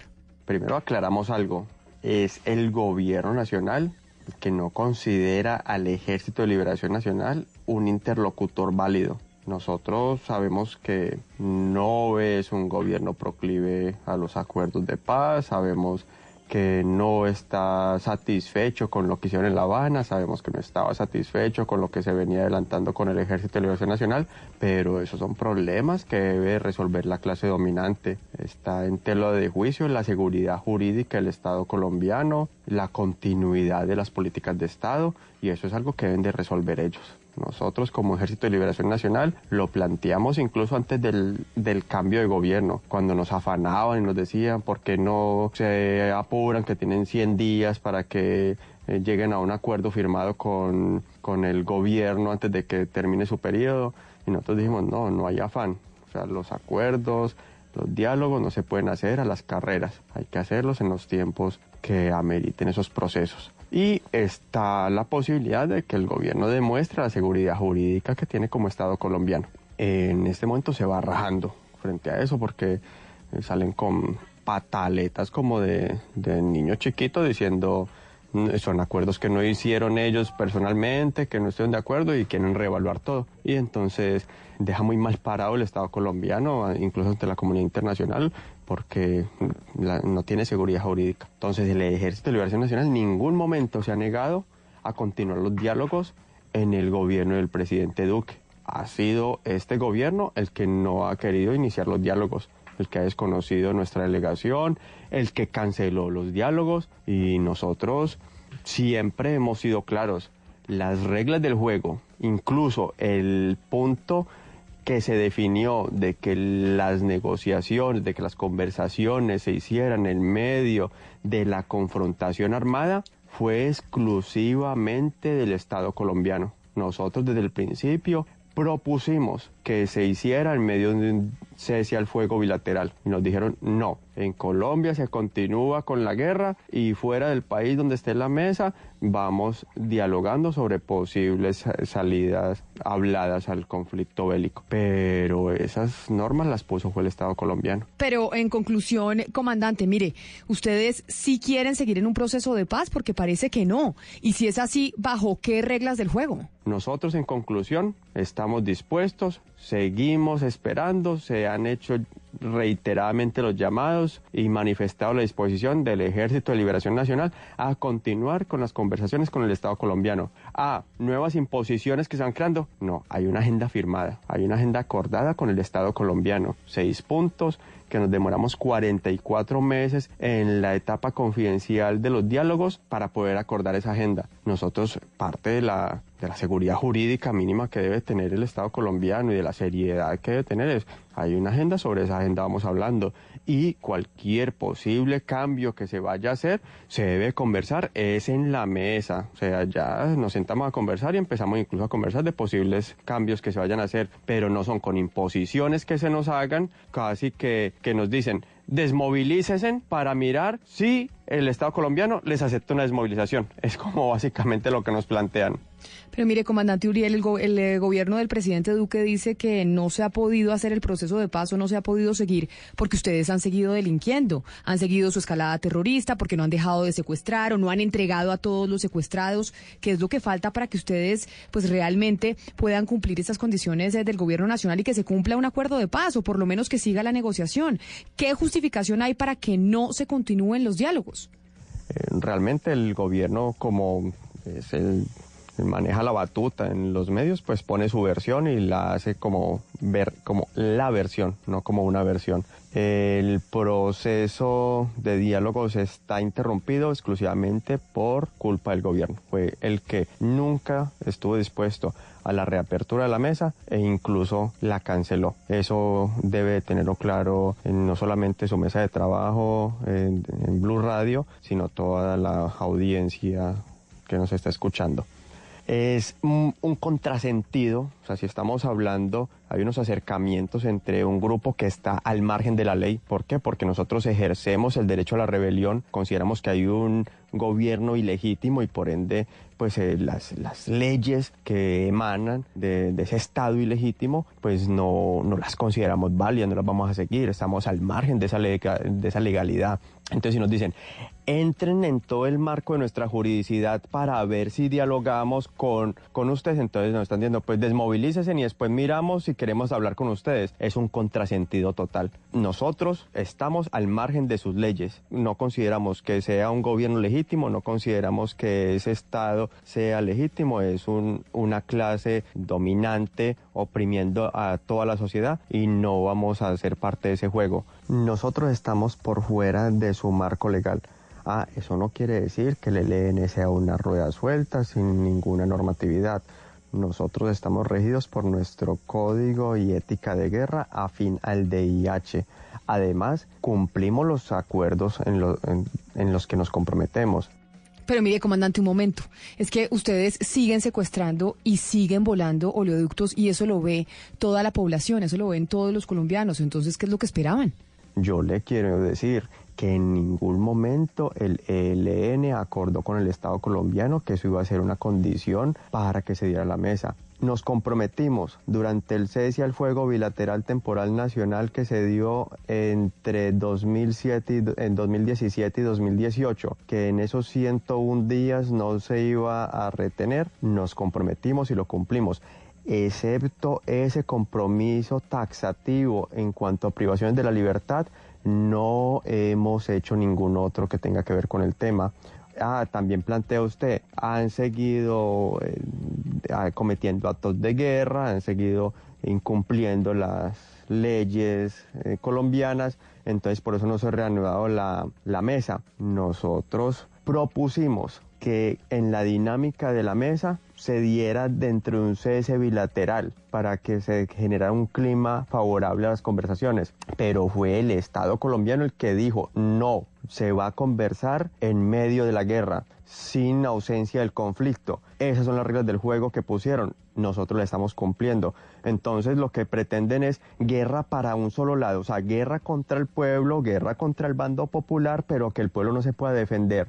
Entonces es, es tener un doble rasero, una doble moral y entonces esa, esa visión de paz que, que, promueve el gobierno, que promueve el Estado, que ustedes, que muchos medios difunden, entonces es muy sesgada y muy, muy poco equitativa. O sea, esa, esa imagen entonces de, de la justicia, ojos sellados y la balanza para, para ser equitativos eh, no se está dando, o sea, está siendo muy tendencioso y todo lo que venga del bando popular per se está malo y prejuzgado.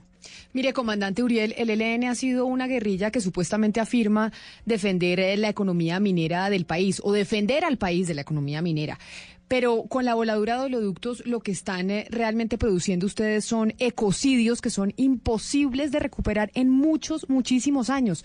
¿Por qué ustedes continúan atentando contra los oleoductos? Pongámonos inicialmente de acuerdo en algo. Si tenemos diferencia, lo podemos discutir, ahondar para que develemos la realidad. El principal ecocida en el planeta en todos los tiempos se llama capitalismo. Y la lucha del Ejército de Liberación Nacional es precisamente para exterminar ese mal mayor de toda la sociedad. Ahora, no pretendemos desconocer la afectación ambiental que se puede dar a raíz de las acciones guerrilleras. Eso también es cierto. Pero tampoco podemos desconocer que el mero hecho de la explotación y extracción petrolera causa una afectación ambiental grave. No es precisamente por los ah, hechos, por las acciones guerrilleras que se hayan dado las sequías de los llanos orientales con la pérdida de especies y el desequilibrio en los ecosistemas que se ocasionó y muchas otras cosas que han pasado. Es como mirar las cosas en su justa medida. No, pero comandante Uriel, usted me disculpa, pero entonces ustedes creen que volar oleoductos es la solución entonces? Ya que nosotros no podemos determinar que, que se deje de hacer la extracción petrolera o, que no se haga de esa forma o, a esa rata, entonces nuestra pelea es por lo menos que esos elementos naturales favorezcan directamente a las comunidades afectadas y que también se subsane de alguna manera la afectación ambiental que ocasionan. Entonces nuestra campaña es contra el despojo que se viene presentando. Había hace algún tiempo salió un informe que decía en más o menos 35 años que viene el Ejército de Liberación Nacional accionando en contra de ese despojo de las compañías multinacionales en el tema de hidrocarburos, las acciones guerrilleras de sabotaje habían dado un, un equivalente a 10 años de suspensión del bombeo y esos 10 años a una rata promedio de la extracción son millones de barriles de petróleo los que hemos evitado que despojen de nuestras riquezas nacionales. Pero ustedes lo que hacen es derramarle petróleo a los ríos y las quebradas, que son los ecocidios que vemos todos los colombianos.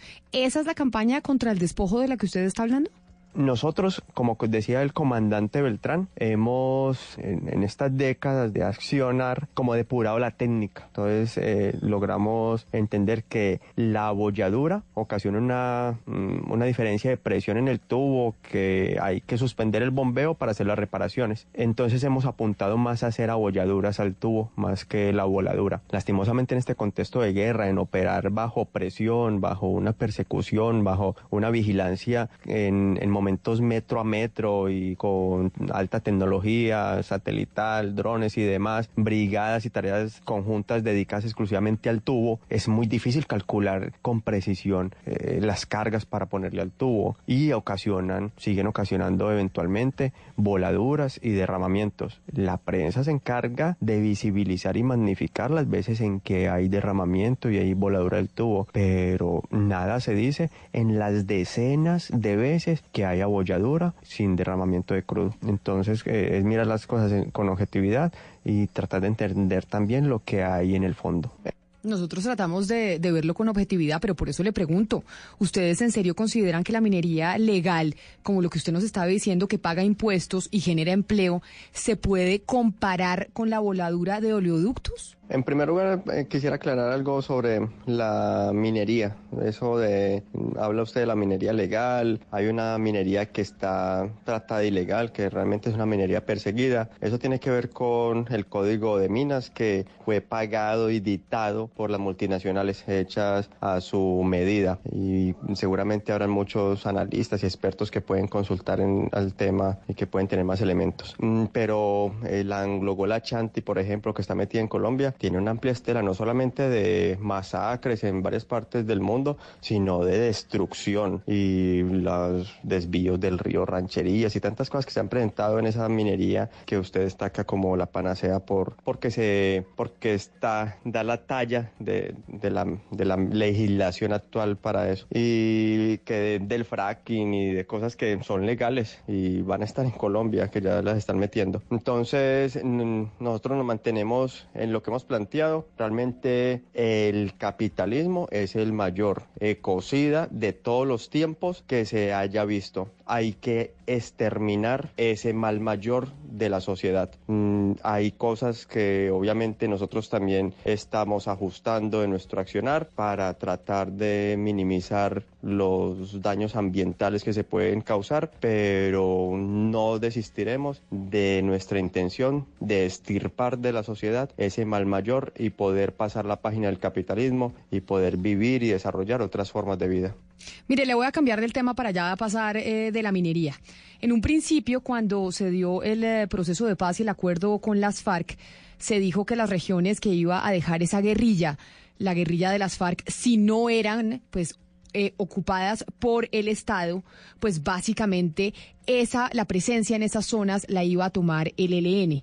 ¿Esto ha sido así? ¿Ustedes se han apoderado de esas zonas que antiguamente eran territorio de las FARC? Realmente el Estado colombiano, previo a la firma de los acuerdos con FARC, anunció que iba a haber un copamiento territorial de las zonas donde saliera esta guerrilla. En su momento todos entendimos o quisimos entender que iba a haber presencia estatal, obviamente a través de sus Fuerzas Armadas, pero también con presencia y asistencia del Estado. No alcanzamos entonces a prever lo que se está presentando en este momento y es un copamiento a través de bandas paramilitares y en no pocos casos de grupos de disidencias que están operando de manera funcional al diseño de copamiento de las Fuerzas Armadas y donde estas disidencias operan en connivencia y- o complicidad de bandas paramilitares y de las mismas Fuerzas Armadas.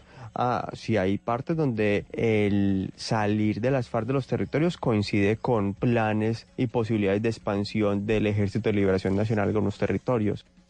Mire, cuando estamos hablando de una guerrilla como el ELN, de la posibilidad de un proceso de paz, uno se imagina que estamos hablando con una guerrilla con una idea de país y una ideología específica que quiere algo en particular eh, para Colombia. Pero ¿cuál es la ideología que ustedes eh, tienen hoy? ¿Y por qué se lo pregunto, comandante Uriel? Porque muchas veces vemos que son simplemente una cantidad de personas que son, entre un, por un lado, disidentes de las FARC, otros narcotraficantes, exparamilitares, todos aliados bajo un nombre que es el del ELN para involucrarse con el eh, narcotráfico y pues cometer simplemente atentados terroristas y no entiende uno entonces o no entienden los colombianos muchas veces cuál es la ideología y qué es lo que pregonan.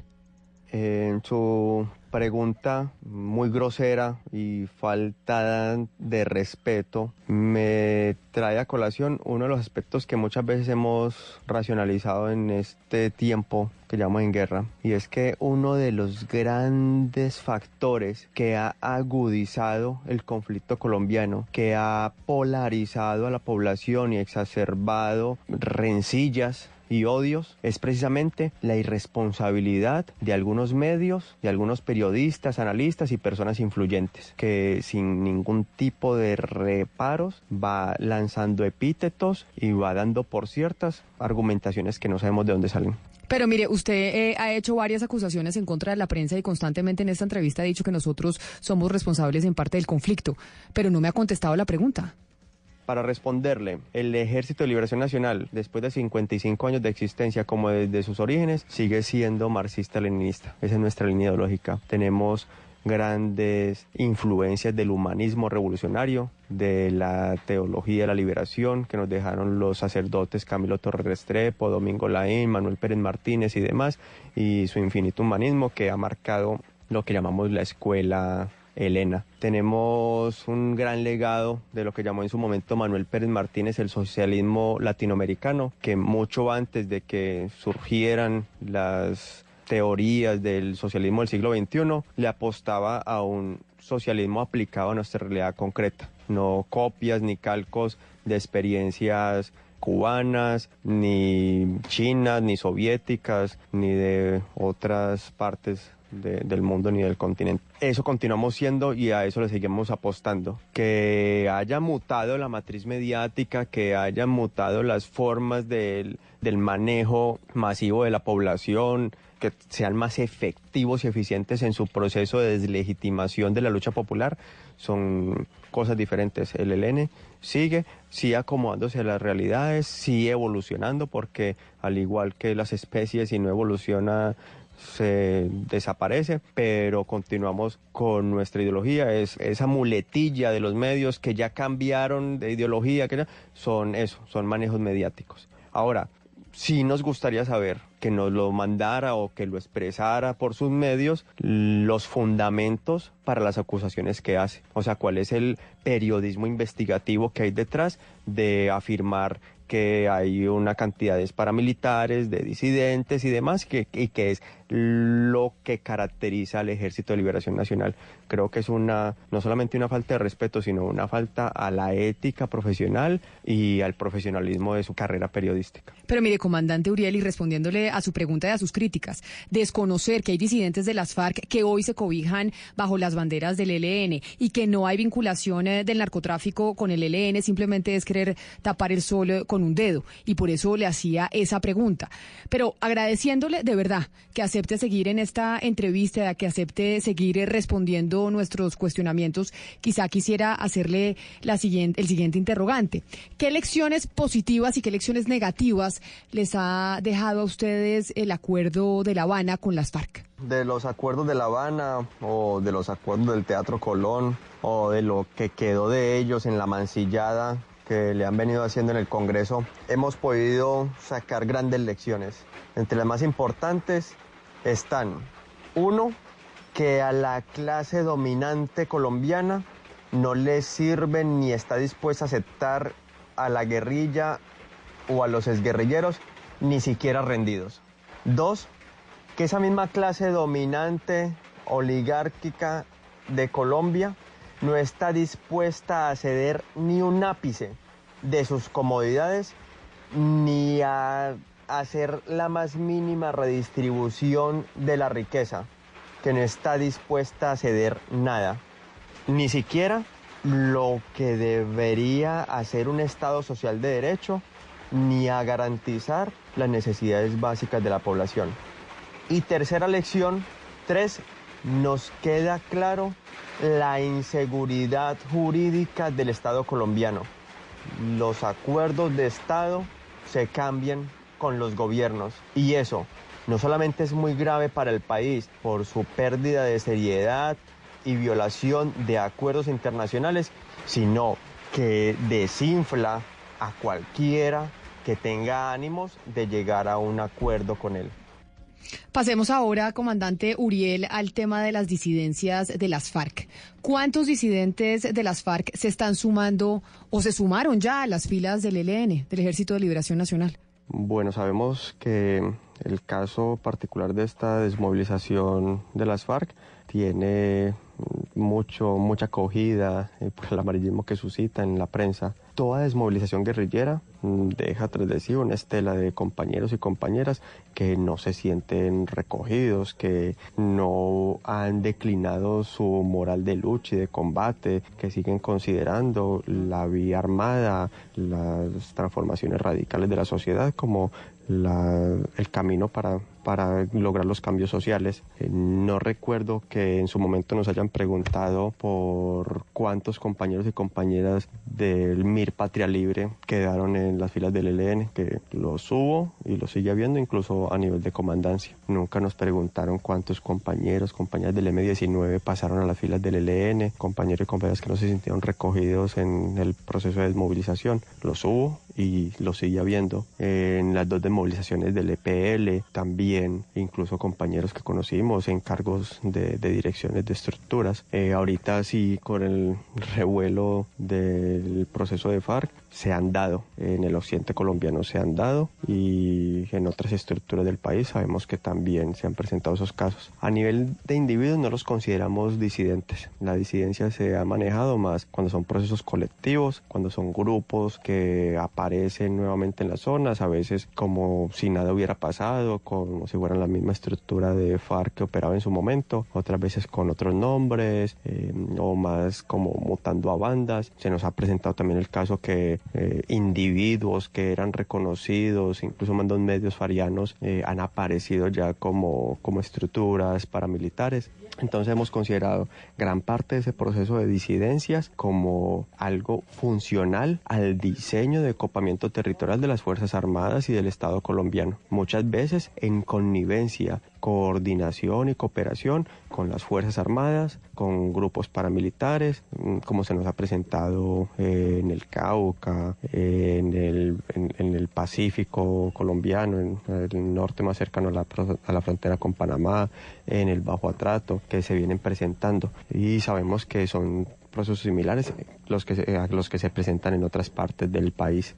Mire, comandante Uriel, usted me acaba de decir que es que los medios de comunicación somos muy amarillistas con el tema de las disidencias de las FARC, yéndose eh, para el ELN y que no le habíamos preguntado nunca sobre disidencias del EPL, del M19 y demás. Si eso es así, si el ELN aglutina todas esas disidencias, entonces realmente, ¿qué es lo que une a esa guerrilla? ¿Cuál es el pensamiento ideológico si reúnen a los disidentes de todas? Es una convicción revolucionaria cuando los individuos esos mm, revolucionarios que salen de otras experiencias en procesos de desmovilización y no se sienten identificados o se sienten traicionados mm, en sus causas revolucionarias, buscan dónde continuar. Y muchos han encontrado en el Ejército de Liberación Nacional una posibilidad de seguir realizando sus sueños de liberación, de transformación social y aquí son recibidos con los brazos abiertos. Hemos planteado cada caso se analiza individualmente, pero aquí hemos tenido compañeros de diversas organizaciones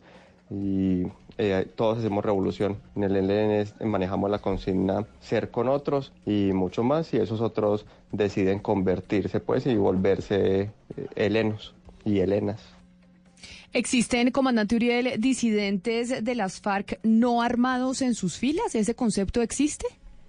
Los compañeros, las compañeras que son intelectuales, orgánicos, que son profesionales, que de sus profesiones y actividades militan, militaban con la guerrilla en, el espacio no armado y que hacían su aporte revolucionario desde allí. Algunos nunca se sintieron recogidos por el proceso de paz, nunca se vincularon y se desmovilizaron, otros y otras participaron con ahínco y de manera pues muy activa en el proceso de desmovilización, pero también el desengaño fue mayúsculo al ver que no hay implementación, que hay persecución política, que el gobierno les hizo conejo y se han devuelto. Y han considerado que su aporte revolucionario lo quieren seguir haciendo a través de, la insurgencia activa y han buscado el Ejército de Liberación Nacional para ello. Entonces se han presentado ambos casos, tanto a nivel del grupo armado como a nivel de la, parte no armada. Em, varios compañeros y compañeras se han vinculado. Consolidados nacionales, cantidades, mm, no las tenemos, no sabemos si existen y los casos que se han presentado en el occidente, que han sido varios, cada caso se analiza de manera individual, particular, son secretos de guerra, lastimosamente no les podemos satisfacer su curiosidad con esos datos.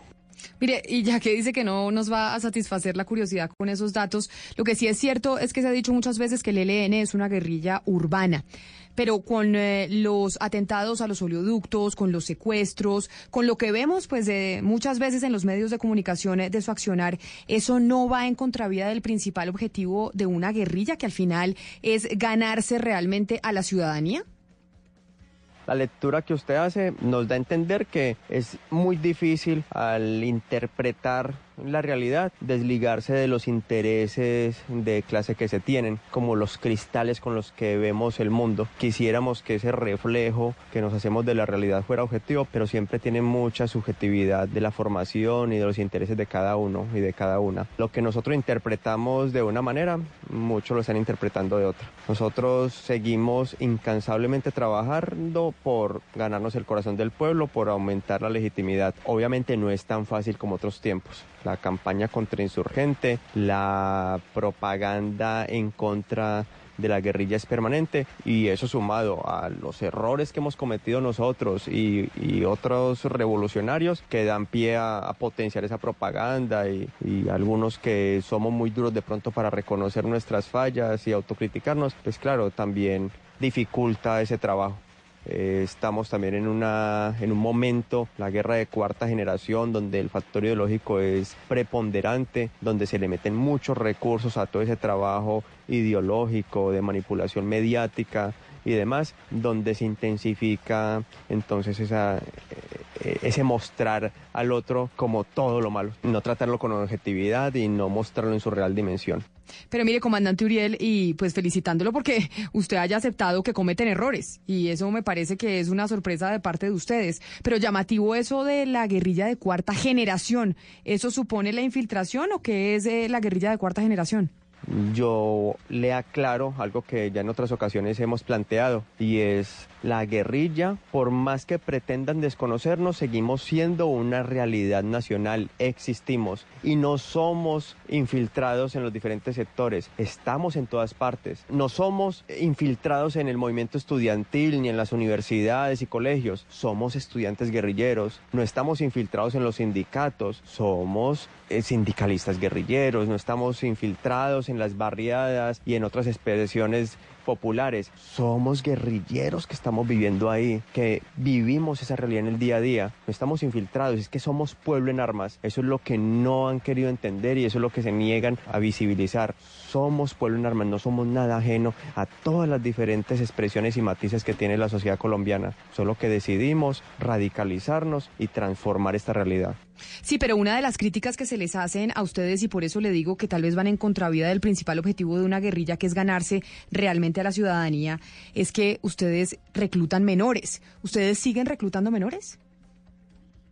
En Colombia hay un actor armado que recluta. Se llama el Ejército Nacional y a ese nadie le dice nada. En el Ejército de Liberación Nacional no se recluta. Es más, y lo digo públicamente aprovechando la tribuna que Blue Radio nos facilita.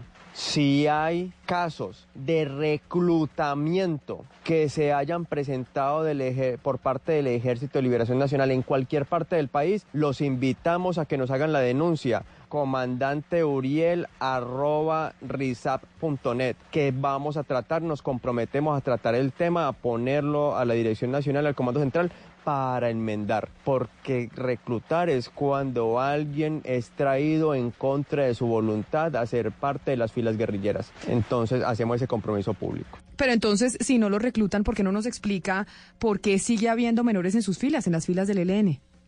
el ELN sigue incorporando. Al ELN se siguen vinculando jóvenes, hombres y mujeres. ¿Por qué? Por múltiples causas. Realmente las causas de conciencia ideología son lo mínimo que se presenta. En el campo colombiano incluso es una cuestión de supervivencia. Eso también es una cosa que se han negado a entender. Se piensa como en un modelo ideal. Realmente en las zonas deprimidas, en nuestros territorios, los jóvenes mmm, tienen muy poquitas opciones. O sea, ni siquiera las posibilidades de ir a la escuela, ni siquiera las posibilidades de tener una vida digna en hogar. Muchos no tienen casas o, o casas dignas. Sus padres, sus madres no tienen tiempo para dedicarles. Las niñas son condenadas desde muy muy menores a criar a sus hermanitas, las hemos llamado niñas madres, privadas de la posibilidad de ir a la escuela y muchas otras situaciones que es muy diferente al paradigma de una clase media o clase alta en una ciudad o de la infancia en Europa y en otras partes del planeta. Aquí se siguen viniendo porque para muchos y muchas jóvenes el Ejército de Liberación Nacional es su mejor opción de vida. Pero esos menores de los que usted está hablando, comandante Uriel, ¿son menores de qué edad? ¿Menores de 15 años? En nuestro código y ética de guerra, a final de IH, que es lo que nos rige, está estipulado que no se permiten menores de 16 años. Se presentan algunas excepciones a la norma y en esos casos no se llevan a primera línea de combate y actuamos de cierta manera como un instituto de bienestar familiar popular, tratando de inculcarle valores a esos jóvenes y que en el día que decidan retomar su vida no combatiente, puedan ir a aportarle a sus comunidades con una visión de futuro y eh, en ausencia de, vicios y de otras cosas que son las que está ofreciendo este sistema. Mire, comandante Uriel, me disculpa, pero ¿a qué valores se refiere usted que son eh, con los que educan a los menores dentro de la guerrilla del ELN? O sea, los niños ven asesinatos constantemente, secuestros, atentados contra el ecosistema. ¿Esa es la, la educación de valores a la que usted está haciendo referencia? De nuevo las preguntas tendenciosas, mmm, rayando la grosería. No, es eso tendencioso que usted dice aquí. De hecho, aunque suene muy paradójico, lo que menos hace la guerrilla es combatir. Aquí tenemos una convivencia 24 horas, 7 días a la semana y lo que menos se hace es precisamente combatir. Si se está entrenando, se está formando, nos estamos preparando, pero también es una formación integral. Aquí eh, desde las vocales, o sea, llevamos décadas enseñando las vocales. Cuando hay alguno que ya sabe leer, escribir, viene otro que está analfabeta, otra, otra mujer que está analfabeta y hay que empezar desde el principio. El proceso es continuo, continuo, se mantiene ahí, ya cuando saben leer y escribir, entonces eh, eh, hay que aprender otras cositas, inculcar en la lectura. Y, y, y, es una familia lo que tenemos aquí, es afectos también lo que reciben, afectos que en la mayoría de los casos esos menores, esas menores no están recibiendo en sus hogares, sea por la cuestión cultural, sea por limitaciones de, de que se presentan socioculturales, porque un padre, una madre que está todo el día boleando en el monte, en trabajos duros, pues no precisamente llega con una sonrisa a casa a buscar a sus hijos, a sus hijas.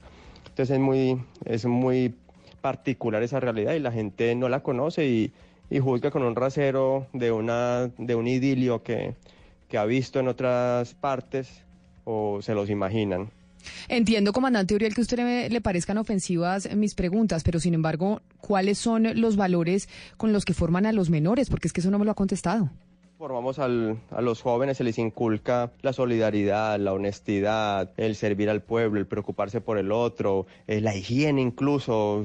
Aquí vienen eh, jóvenes, jovencitas, eh, pues con, malos hábitos de aseo, que no conocen un cepillo de dientes, eh, que no se saben bañar bien, que no saben lavar la ropa. Y incluso esas cosas tan básicas las aprenden aquí en el Ejército de Liberación Nacional. Muchos de los compañeros y sobre todo las compañeras más veteranas en la guerrilla, de cierta manera cumplen un papel de madres pendientes de cómo tienen el equipo, los más, los recién incorporados, que si laven bien, que si se bañen bien, que si se laven los dientes, que tengan buenos hábitos de aseo, cuando ya las jóvenes están en, en su adolescencia, que, aprendan a, conocer su cuerpo, a manejar su sexualidad. Eh, todas esas cosas se aprenden aquí desde lo más básico, lo que normalmente la gente aprendería en, en los hogares y que incluso los que no están en, en, la guerrilla, los que están en la vida no combatiente en estos territorios, pues en las casas no hay quien se los enseñe.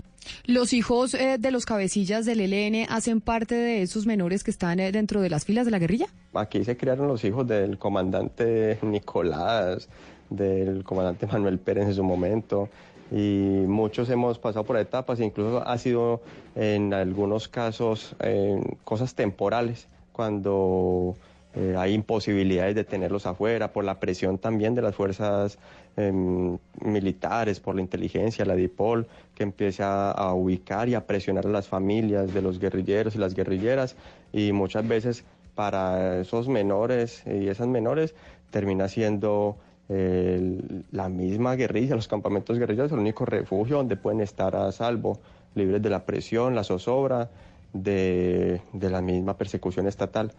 Entonces se han presentado casos, pero no es la norma ni lo que se presente mayoritariamente. Ahora quisiera que pasáramos al tema de la mujer eh, en la guerrilla, porque históricamente el cuerpo de las mujeres, comandante Uriel, ha sido usado como trofeo de guerra. Esto no solo aquí en Colombia, sino en el mundo. ¿Ha cambiado esa forma de lucha o se está transformando en el caso colombiano, en el caso del ELN? Bueno, otra de las preguntas que se caracteriza por la grosería y la falta de argumentación y pruebas es esa que usted hace sobre el cuerpo de la mujer. Y como en lo que hemos conocido de la historia reciente de Colombia, pues esa pregunta transmítasela a las Fuerzas Armadas de Colombia o a los grupos paramilitares. El cuerpo de la mujer como trofeo de guerra eh, ha sido característica más de ellos y principalmente de las sociedades primitivas. No podemos desconocer que aún nos falta mucho, no solamente a la guerrilla, ni no solamente al ELN, no solamente al bando popular, sino a toda la sociedad. Nos falta mucho ahondar en el tema de la lucha contra el patriarcado, la equidad y la igualdad de género. Estamos dándola. Vamos, quisiera que fuéramos más rápida, pero cambiar modelos de vida de más de 3.000 años no se hace fácil. Y más cuando el sistema imperante lo está promoviendo todo el tiempo. Desde la escuela, desde la crianza, desde el hogar, nos están potenciando el machismo, nos están normalizando con micromachismos y nos están naturalizando la superioridad de, del género masculino sobre el femenino y así está criada el grueso de la sociedad. Venimos dando esa lucha para revertir, consideramos que la lucha contra el patriarcado es un elemento fundamental e indispensable en la lucha revolucionaria que estamos haciendo. Cada vez hacemos más conciencia de esto, pero no quiere decir que en el pasado o en los 55 años de historia que lleva el Ejército de Liberación Nacional hayamos subvalorado a la mujer, la hayamos irrespetado, la hayamos considerado un botín de guerra. Eso me parece también una falta de respeto, de un atrevimiento, una irresponsabilidad de parte del equipo de Blue Radio. Pero mire, ¿usted tiene idea, comandante Uriel, del derecho internacional humanitario? Y se lo pregunto por lo de su respuesta. Claro que lo conocemos y sobre todo conocemos nuestro código y ética de guerra, que es lo que nos rige realmente y sé que puede suscitar discusión, pero ya podrán invitar a los académicos que puedan mm, darnos más luz y sobre todo aclarar eso ante la opinión pública. El DIH es firmado por el Estado colombiano, es el Estado el que lo debe cumplir. Mm, se firma en el 94 y casualmente, solamente casualmente, entre el 95 y el 2005 se han dado el 75% de las víctimas de este conflicto. Cuando el gobierno, cuando el Estado colombiano suscribe el DIH, limpia la imagen de su ejército y casualmente aparece por arte de magia la mano negra, los paramilitares posicionan en las autodefensas y empieza a hacer barbaries. Pero ya que dice que sí conoce el derecho internacional humanitario, comandante Uriel, ¿sabía que dentro del derecho internacional humanitario se prohíbe la instrumentación de menores? Como se dijo, ocurrió en la celebración de los 55 años eh, del ELN, ese grupo guerrillero al que usted pertenece para el comisionado Ceballos, repartirle torta y helado a los niños son actos de guerra y nos iban a denunciar en la ONU y no sé en dónde más iban a poner el grito en el cielo. A mí sí me pareció muy gracioso ver el desfile el 20 de julio con los niños disfrazados de soldados, con armas de utilería, eh, pintada la cara de camuflado eh, y, ahí sí era, eh, mire cómo se incentiva el sentimiento patrio eh, desde niños. Pero cuando nosotros llevamos tortas y y diversión a los caseríos, a las comunidades empobrecidas del Chocó, somos terroristas que estamos adoctrinando. Entonces son esos dobles raseros, esa doble moral que, que venimos eh, denunciando e insistiendo. Y como lo dijimos entonces, lo repetimos, si darle torta a los niños es hacer la guerra, entonces hay guerra para rato y bienvenida hacia y la vamos a seguir haciendo. Comandante Uriel, se dice que el ELN es una guerrilla de estructura horizontal, o eso es lo que siempre hemos escuchado.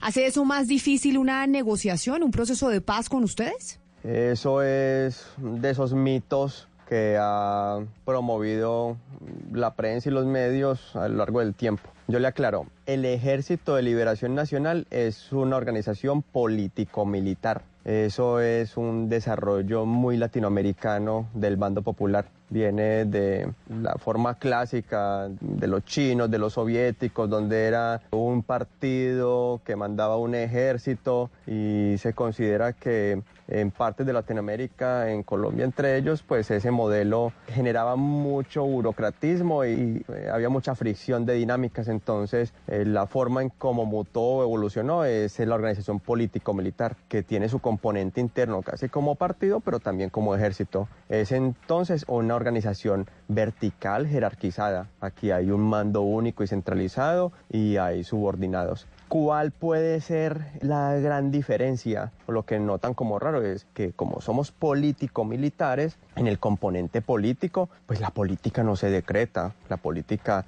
se discute, en la política se vota, en la política se debate, en la política se llegan a consensos y claro, todo acuerdo que se pretenda llegar con el Ejército de Liberación Nacional, todo acuerdo trascendental que pueda hacer el Ejército de Liberación Nacional tiene que ser avalado por un espacio democrático que esté dentro de sus funciones, dentro de su competencia. Entonces habrán cosas que son del resorte de la delegación de diálogos, habrán cosas que son del resorte del comando central, otras podrá hacerlo la dirección nacional, otro en un pleno, un pleno ampliado, y habrán otras que tenga que ser un congreso del ELN el que les dé el visto bueno. Esa puede ser la diferencia. Aquí no es que llegó una persona y dijo, llegué a un acuerdo para tal fecha, todo el mundo repórtese con su fusil a identificarse y a concentrarse, como ha pasado recientemente en Colombia. Eso en el Ejército de Liberación Nacional no, no pasará. Mire, comandante Uriel, pero ¿cómo garantizar que quienes están sentados en La Habana representando al ELN, pues representan a toda la guerrillerada, como se dice?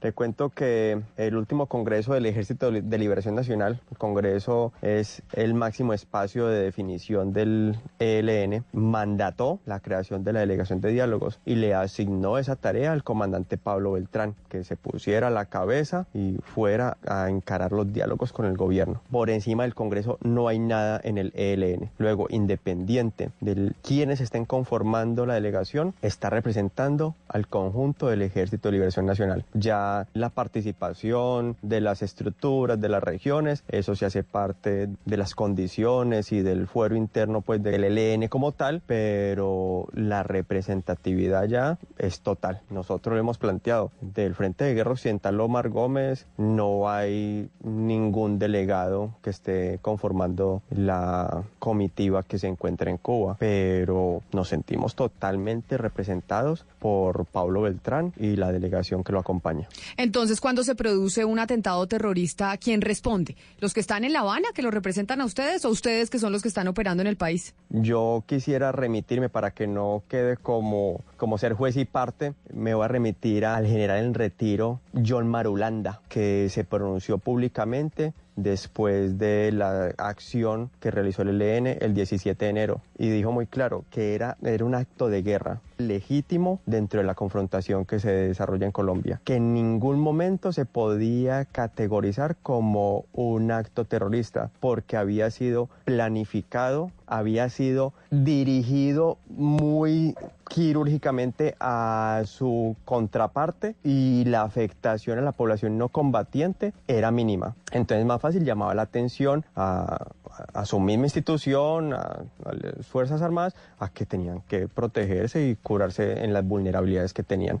Eso para dejarlo claro, porque supongo que es el, como su principal inspiración la acción militar que se desarrolló en la Escuela General Santander. Ahora, al realizarse cualquier acción militar y el ELN la reivindica, pues responde el ELN en su conjunto y ahí está la dirección y están los voceros que dan la cara, están los comunicados oficiales para hacerle frente a las responsabilidades, a las argumentaciones y a las claridades del caso. Ya que usted se está refiriendo al tema, ¿cuál es la historia real del atentado contra la Escuela de Policía General Santander en Bogotá o la historia o la versión de ustedes? Las particularidades las desconocemos, pues hay cosas que solamente conocen las unidades que están involucradas directamente en la acción, quienes están planificando, los demás pues nos damos cuenta por las noticias. Hay un principio que utiliza gran parte del bando popular, gran parte de las organizaciones revolucionarias, el ELN es un principio organizativo que tenemos, es la compartimentación. ¿Qué quiere decir esto? Se reduce en una frasecita muy mnemotécnica, lo que no quieres que sepa tu enemigo, no se lo cuentes a tu amigo. Entonces aquí cada uno sabe lo necesario para su trabajo. De ahí para allá es secreto de guerra. Nunca se había presentado en Colombia un procedimiento mediante el método de inmolación, un procedimiento terrorista, me disculpa las palabras que estoy usando, para hacer un atentado. ¿Por qué en este caso sí? ¿Por qué en este caso se presentó una inmolación? Realmente lo más impactante de la acción en la Escuela General Santander es la modalidad. Es una modalidad operativa que muy poco se había utilizado en Colombia. No es tampoco el primer caso que se presenta, pero sí se ha implementado muy poco y es la modalidad de, de, inmolación o la modalidad kamikaze. Que hemos sabido que esas versiones que circularon en la prensa, que eh, fue llevado de gancho ciego el compañero Kiko o que estaba, era un enfermo terminal, son falsas. El compañero desde hace mucho tiempo estaba planificando una acción de gran impacto. Él mismo la planificó, él mismo se ofreció para desarrollarla en plena uso de sus facultades físicas y mentales, solamente pues la, la, amputación de la mano que tenía, pero nada de enfermedades terminales, nada de, de problemas pues de otro tipo. Eh, hace parte de, de la conciencia y del papel que debe cumplir la lucha armada revolucionaria en la liberación de los pueblos. Nosotros no tenemos aviones para confrontar militarmente a la contraparte, carecemos de mucho material bélico de alto impacto y esta es una forma legítima de defensa de los pueblos. La han implementado los palestinos, nos han dado lección durante muchas décadas de cómo David le sigue dando la pelea a Goliat. Y esta modalidad operativa es lo que ha permitido que la dignidad de Palestina se mantenga y que incluso vaya ganando espacios en muchos espacios de, de la ONU, muchas de sus, de sus dependencias y que cada vez la discusión se mantenga, bueno, cuando le vamos a dar el reconocimiento como Estado soberano. Sabemos también, por lo que comentan algunos, que el mocho Kiko se ha convertido en inspiración. Hay varios compañeros que se están pensando, están planificando, porque esa modalidad operativa ha sido impactante y ha sido inspiración para muchos compañeros y compañeras pues terrible eso que usted nos dice, porque que ahora la inmolación sea producto de inspiración para otros atentados similares, pues sí causa muchísimo miedo. Pero ahora quiero que nos cuente y que hablemos de Venezuela y de la cercanía del ELN con el gobierno de ese país.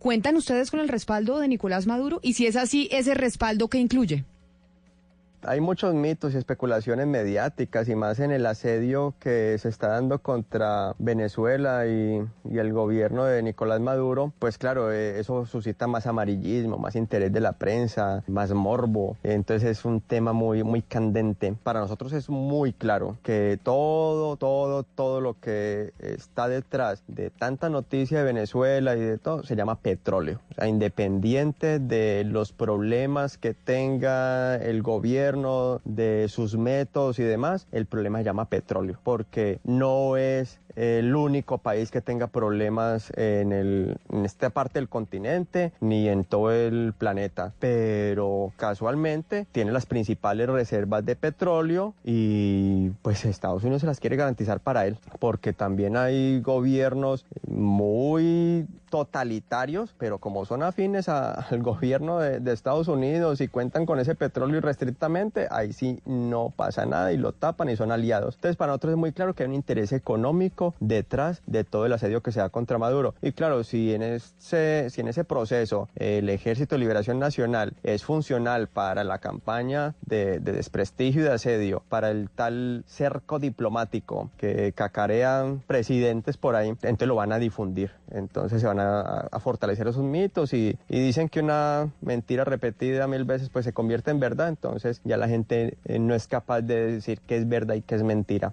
¿Pero están o no están ustedes en Venezuela? El Ejército de Liberación Nacional ha estado desde sus orígenes, desde su propio nacimiento, en esa frontera con, con, Venezuela. Es una frontera vastísima, miles de kilómetros que compartimos con el vecino país. Ahí hemos estado, ahí seguimos. Obviamente, pues hay afinidad ideológica con el gobierno de Maduro, más que con otros gobiernos. Eso no hace que haya un apoyo directo o irrestricto, no. El hecho de que eh, desde el gobierno de Venezuela se esté promoviendo y fortaleciendo formas alternativas de organización social a nivel continental, pues para nosotros es un apoyo al bando popular y lo saludamos. Y los tipos de iniciativas más radicales incluso que tenía el presidente Hugo Chávez también, que incluso pues le costó la vida porque podían de pronto inclinar la balanza más hacia el bando popular en América Latina. Pero no hay ningún tipo de apoyo directo de Venezuela y respetamos tanto el gobierno como la, el derecho a la autodeterminación del pueblo venezolano. Ellos en su sabiduría, en su historia, sabrán cómo resolver sus propias contradicciones, como lo debe de hacer cualquier pueblo, sin necesidad de intervención de ningún agente extranjero. Mire, comandante Uriel, y ya para finalizar, ¿qué piden ustedes para comenzar eh, un proceso de paz nuevamente, para continuar? El ELN realmente no está pidiendo nada. O sea, los condicionantes y las últimas exigencias que puso el nuevo gobierno son invención de, la oligarquía. Eso le compete al, a la clase dominante. Nosotros lo único que pedimos es seriedad de parte del Estado, que se cumpla la agenda que se pactó con ellos mismos, que fue un acuerdo con el Estado colombiano, 44 meses en la etapa exploratoria acordando la agenda, que sería la que regiría eh, la mesa de diálogos, son las reglas del juego. Nosotros seguimos respetando esas reglas del juego pactadas por las dos partes y entonces no tenemos ninguna exigencia ni petición adicional, simplemente que se respeten las normas del juego y que sigamos en el proceso que veníamos. Las, las condicionantes, las exigencias y urabuconadas que han salido después son parte exclusivamente del gobierno. Comandante Uriel, muchas gracias por habernos atendido hoy aquí en Mañanas Blue cuando Colombia está al aire. Obviamente esta es una entrevista difícil porque como entenderá hay muchos temas en los que no estamos de acuerdo con usted y hay cosas que son eh, difíciles de aceptar para los colombianos y aquellos que nos escuchan. Pero de todas maneras le agradecemos enormemente por haber pues aceptado esta entrevista y haber dado todas las respuestas. Camila, muchas gracias por habernos tenido en tu programa. Igualmente para todo el equipo de Blue Radio, para toda la audiencia. Y recuerden que el Ejército de Liberación Nacional siempre está abierto a atender las inquietudes. Y gracias por ir a la fuente primaria. Ese es lo básico del ejercicio periodístico. Que estén bien y por aquí siempre disponibles. Era la entrevista que logramos con el comandante Uriel, precisamente uno de los integrantes de la guerrilla del ELN, es el comandante del Frente de Guerra Occidental, Omar Gómez. Y precisamente, doctor Pombo, desde que empezamos el programa y anunciamos esta entrevista, le estábamos preguntando a los oyentes si creían que el país estaba preparado para un proceso de paz con el ELN, con grupos armados, pero digamos que concentrándonos el Ejército de Liberación Nacional. De 562 votos hasta ahora de, esta, eh, de este sondeo, porque siempre me regañan y me dicen que no es encuesta, dicen que no, el 58%, que no quieren una negociación con el ELN. Dice que sí, el 38% y que no sabe, no responde el 4%. Pero al escuchar la entrevista del eh, comandante Uriel, al final, ¿usted qué le queda de percepción sobre esa pregunta? ¿Se puede sentarse a negociar con, eh, con el Ejército de Liberación Nacional? ¿Habrá algún tipo de salida negociada? Yo creo que por lo menos bajo el gobierno del presidente Iván Duque y la doctora Marta Lucía Ramírez no hay la más mínima posibilidad. La arrogancia de estos terroristas es eh, pasmosa, solo se iguala pues a los niveles de terrorismo que ellos profesan a lo largo y ancho del territorio nacional. Yo creo que frente a estos piscos no hay nada que hacer distinto a implementar el Estado de Derecho. Ahora, no solo hablo con el corazón y el deseo, sino que además creo que es ciertamente el reflejo de la gran mayoría de compatriotas. A uno lo que le recuerda, eh, doctor Pombo y Camila, estas declaraciones, es a, lo que, a las declaraciones que concedían eh, los guerrilleros de la FARC en el Caguán. El mismo tono, la misma desconexión con la realidad, la misma arrogancia.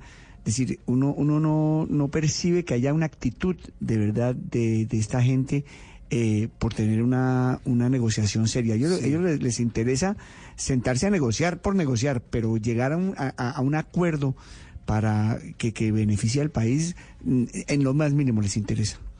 Sí, Diego, mire, eh, esto es una, es una demostración más de cinismo y prepotencia que es difícil de entender, sinceramente. Eh, Camila, yo la felicito porque la manera como usted confrontó muchas veces eh, a, a, este señor es tiene un valor periodístico incalculable. Pero de verdad que lo que queda planteado después de escuchar a este señor Uriel es que el ELN sigue viviendo en un mundo imaginario O sea, que aplica, la cantidad de frases que dice son terribles, pero cuando dice, por ejemplo, que aplican un código de acuerdo con la ética de la guerra. ¿Cuál ética de la guerra? asesinar como asesinan, secuestrar como secuestran, extorsionar como extorsionan. No, es increíble que están haciendo además eh, un, un, trabajo incansable para ganarse el corazón de los colombianos. Y estoy citando una frase encomillada. Por Dios, ¿quién puede pensar que el ELN, que este señor está diciendo la verdad cuando dice esa foto, cuando se expresa de esa manera? Es puro cinismo, pura prepotencia y realmente es una lástima porque si esta es la gente que está hablando a nombre del ELN, porque entiendo que él está hablando Camila. como vocero de una organización eh, guerrillera en armas, me parece que desafortunadamente esa puerta va a seguir cerrada. Camila, del programa de hoy yo me quisiera quedar mejor con la frase del alcalde Jonás Henao, más que con esta entrevista, es cuando él dice hay que dialogar con todo el tono, con todo lo que a todos nos impactó el tono de, de, Uriel, eso es lo que tienen que soportar durante años los negociadores de paz. Ese cinismo, eso que tanto nos molestó, ahí está la lucha de un negociador de paz y ese es el tono y esas son las disputas y esa es la dificultad, porque es que uno no negocia con amigos, uno, uno negocia con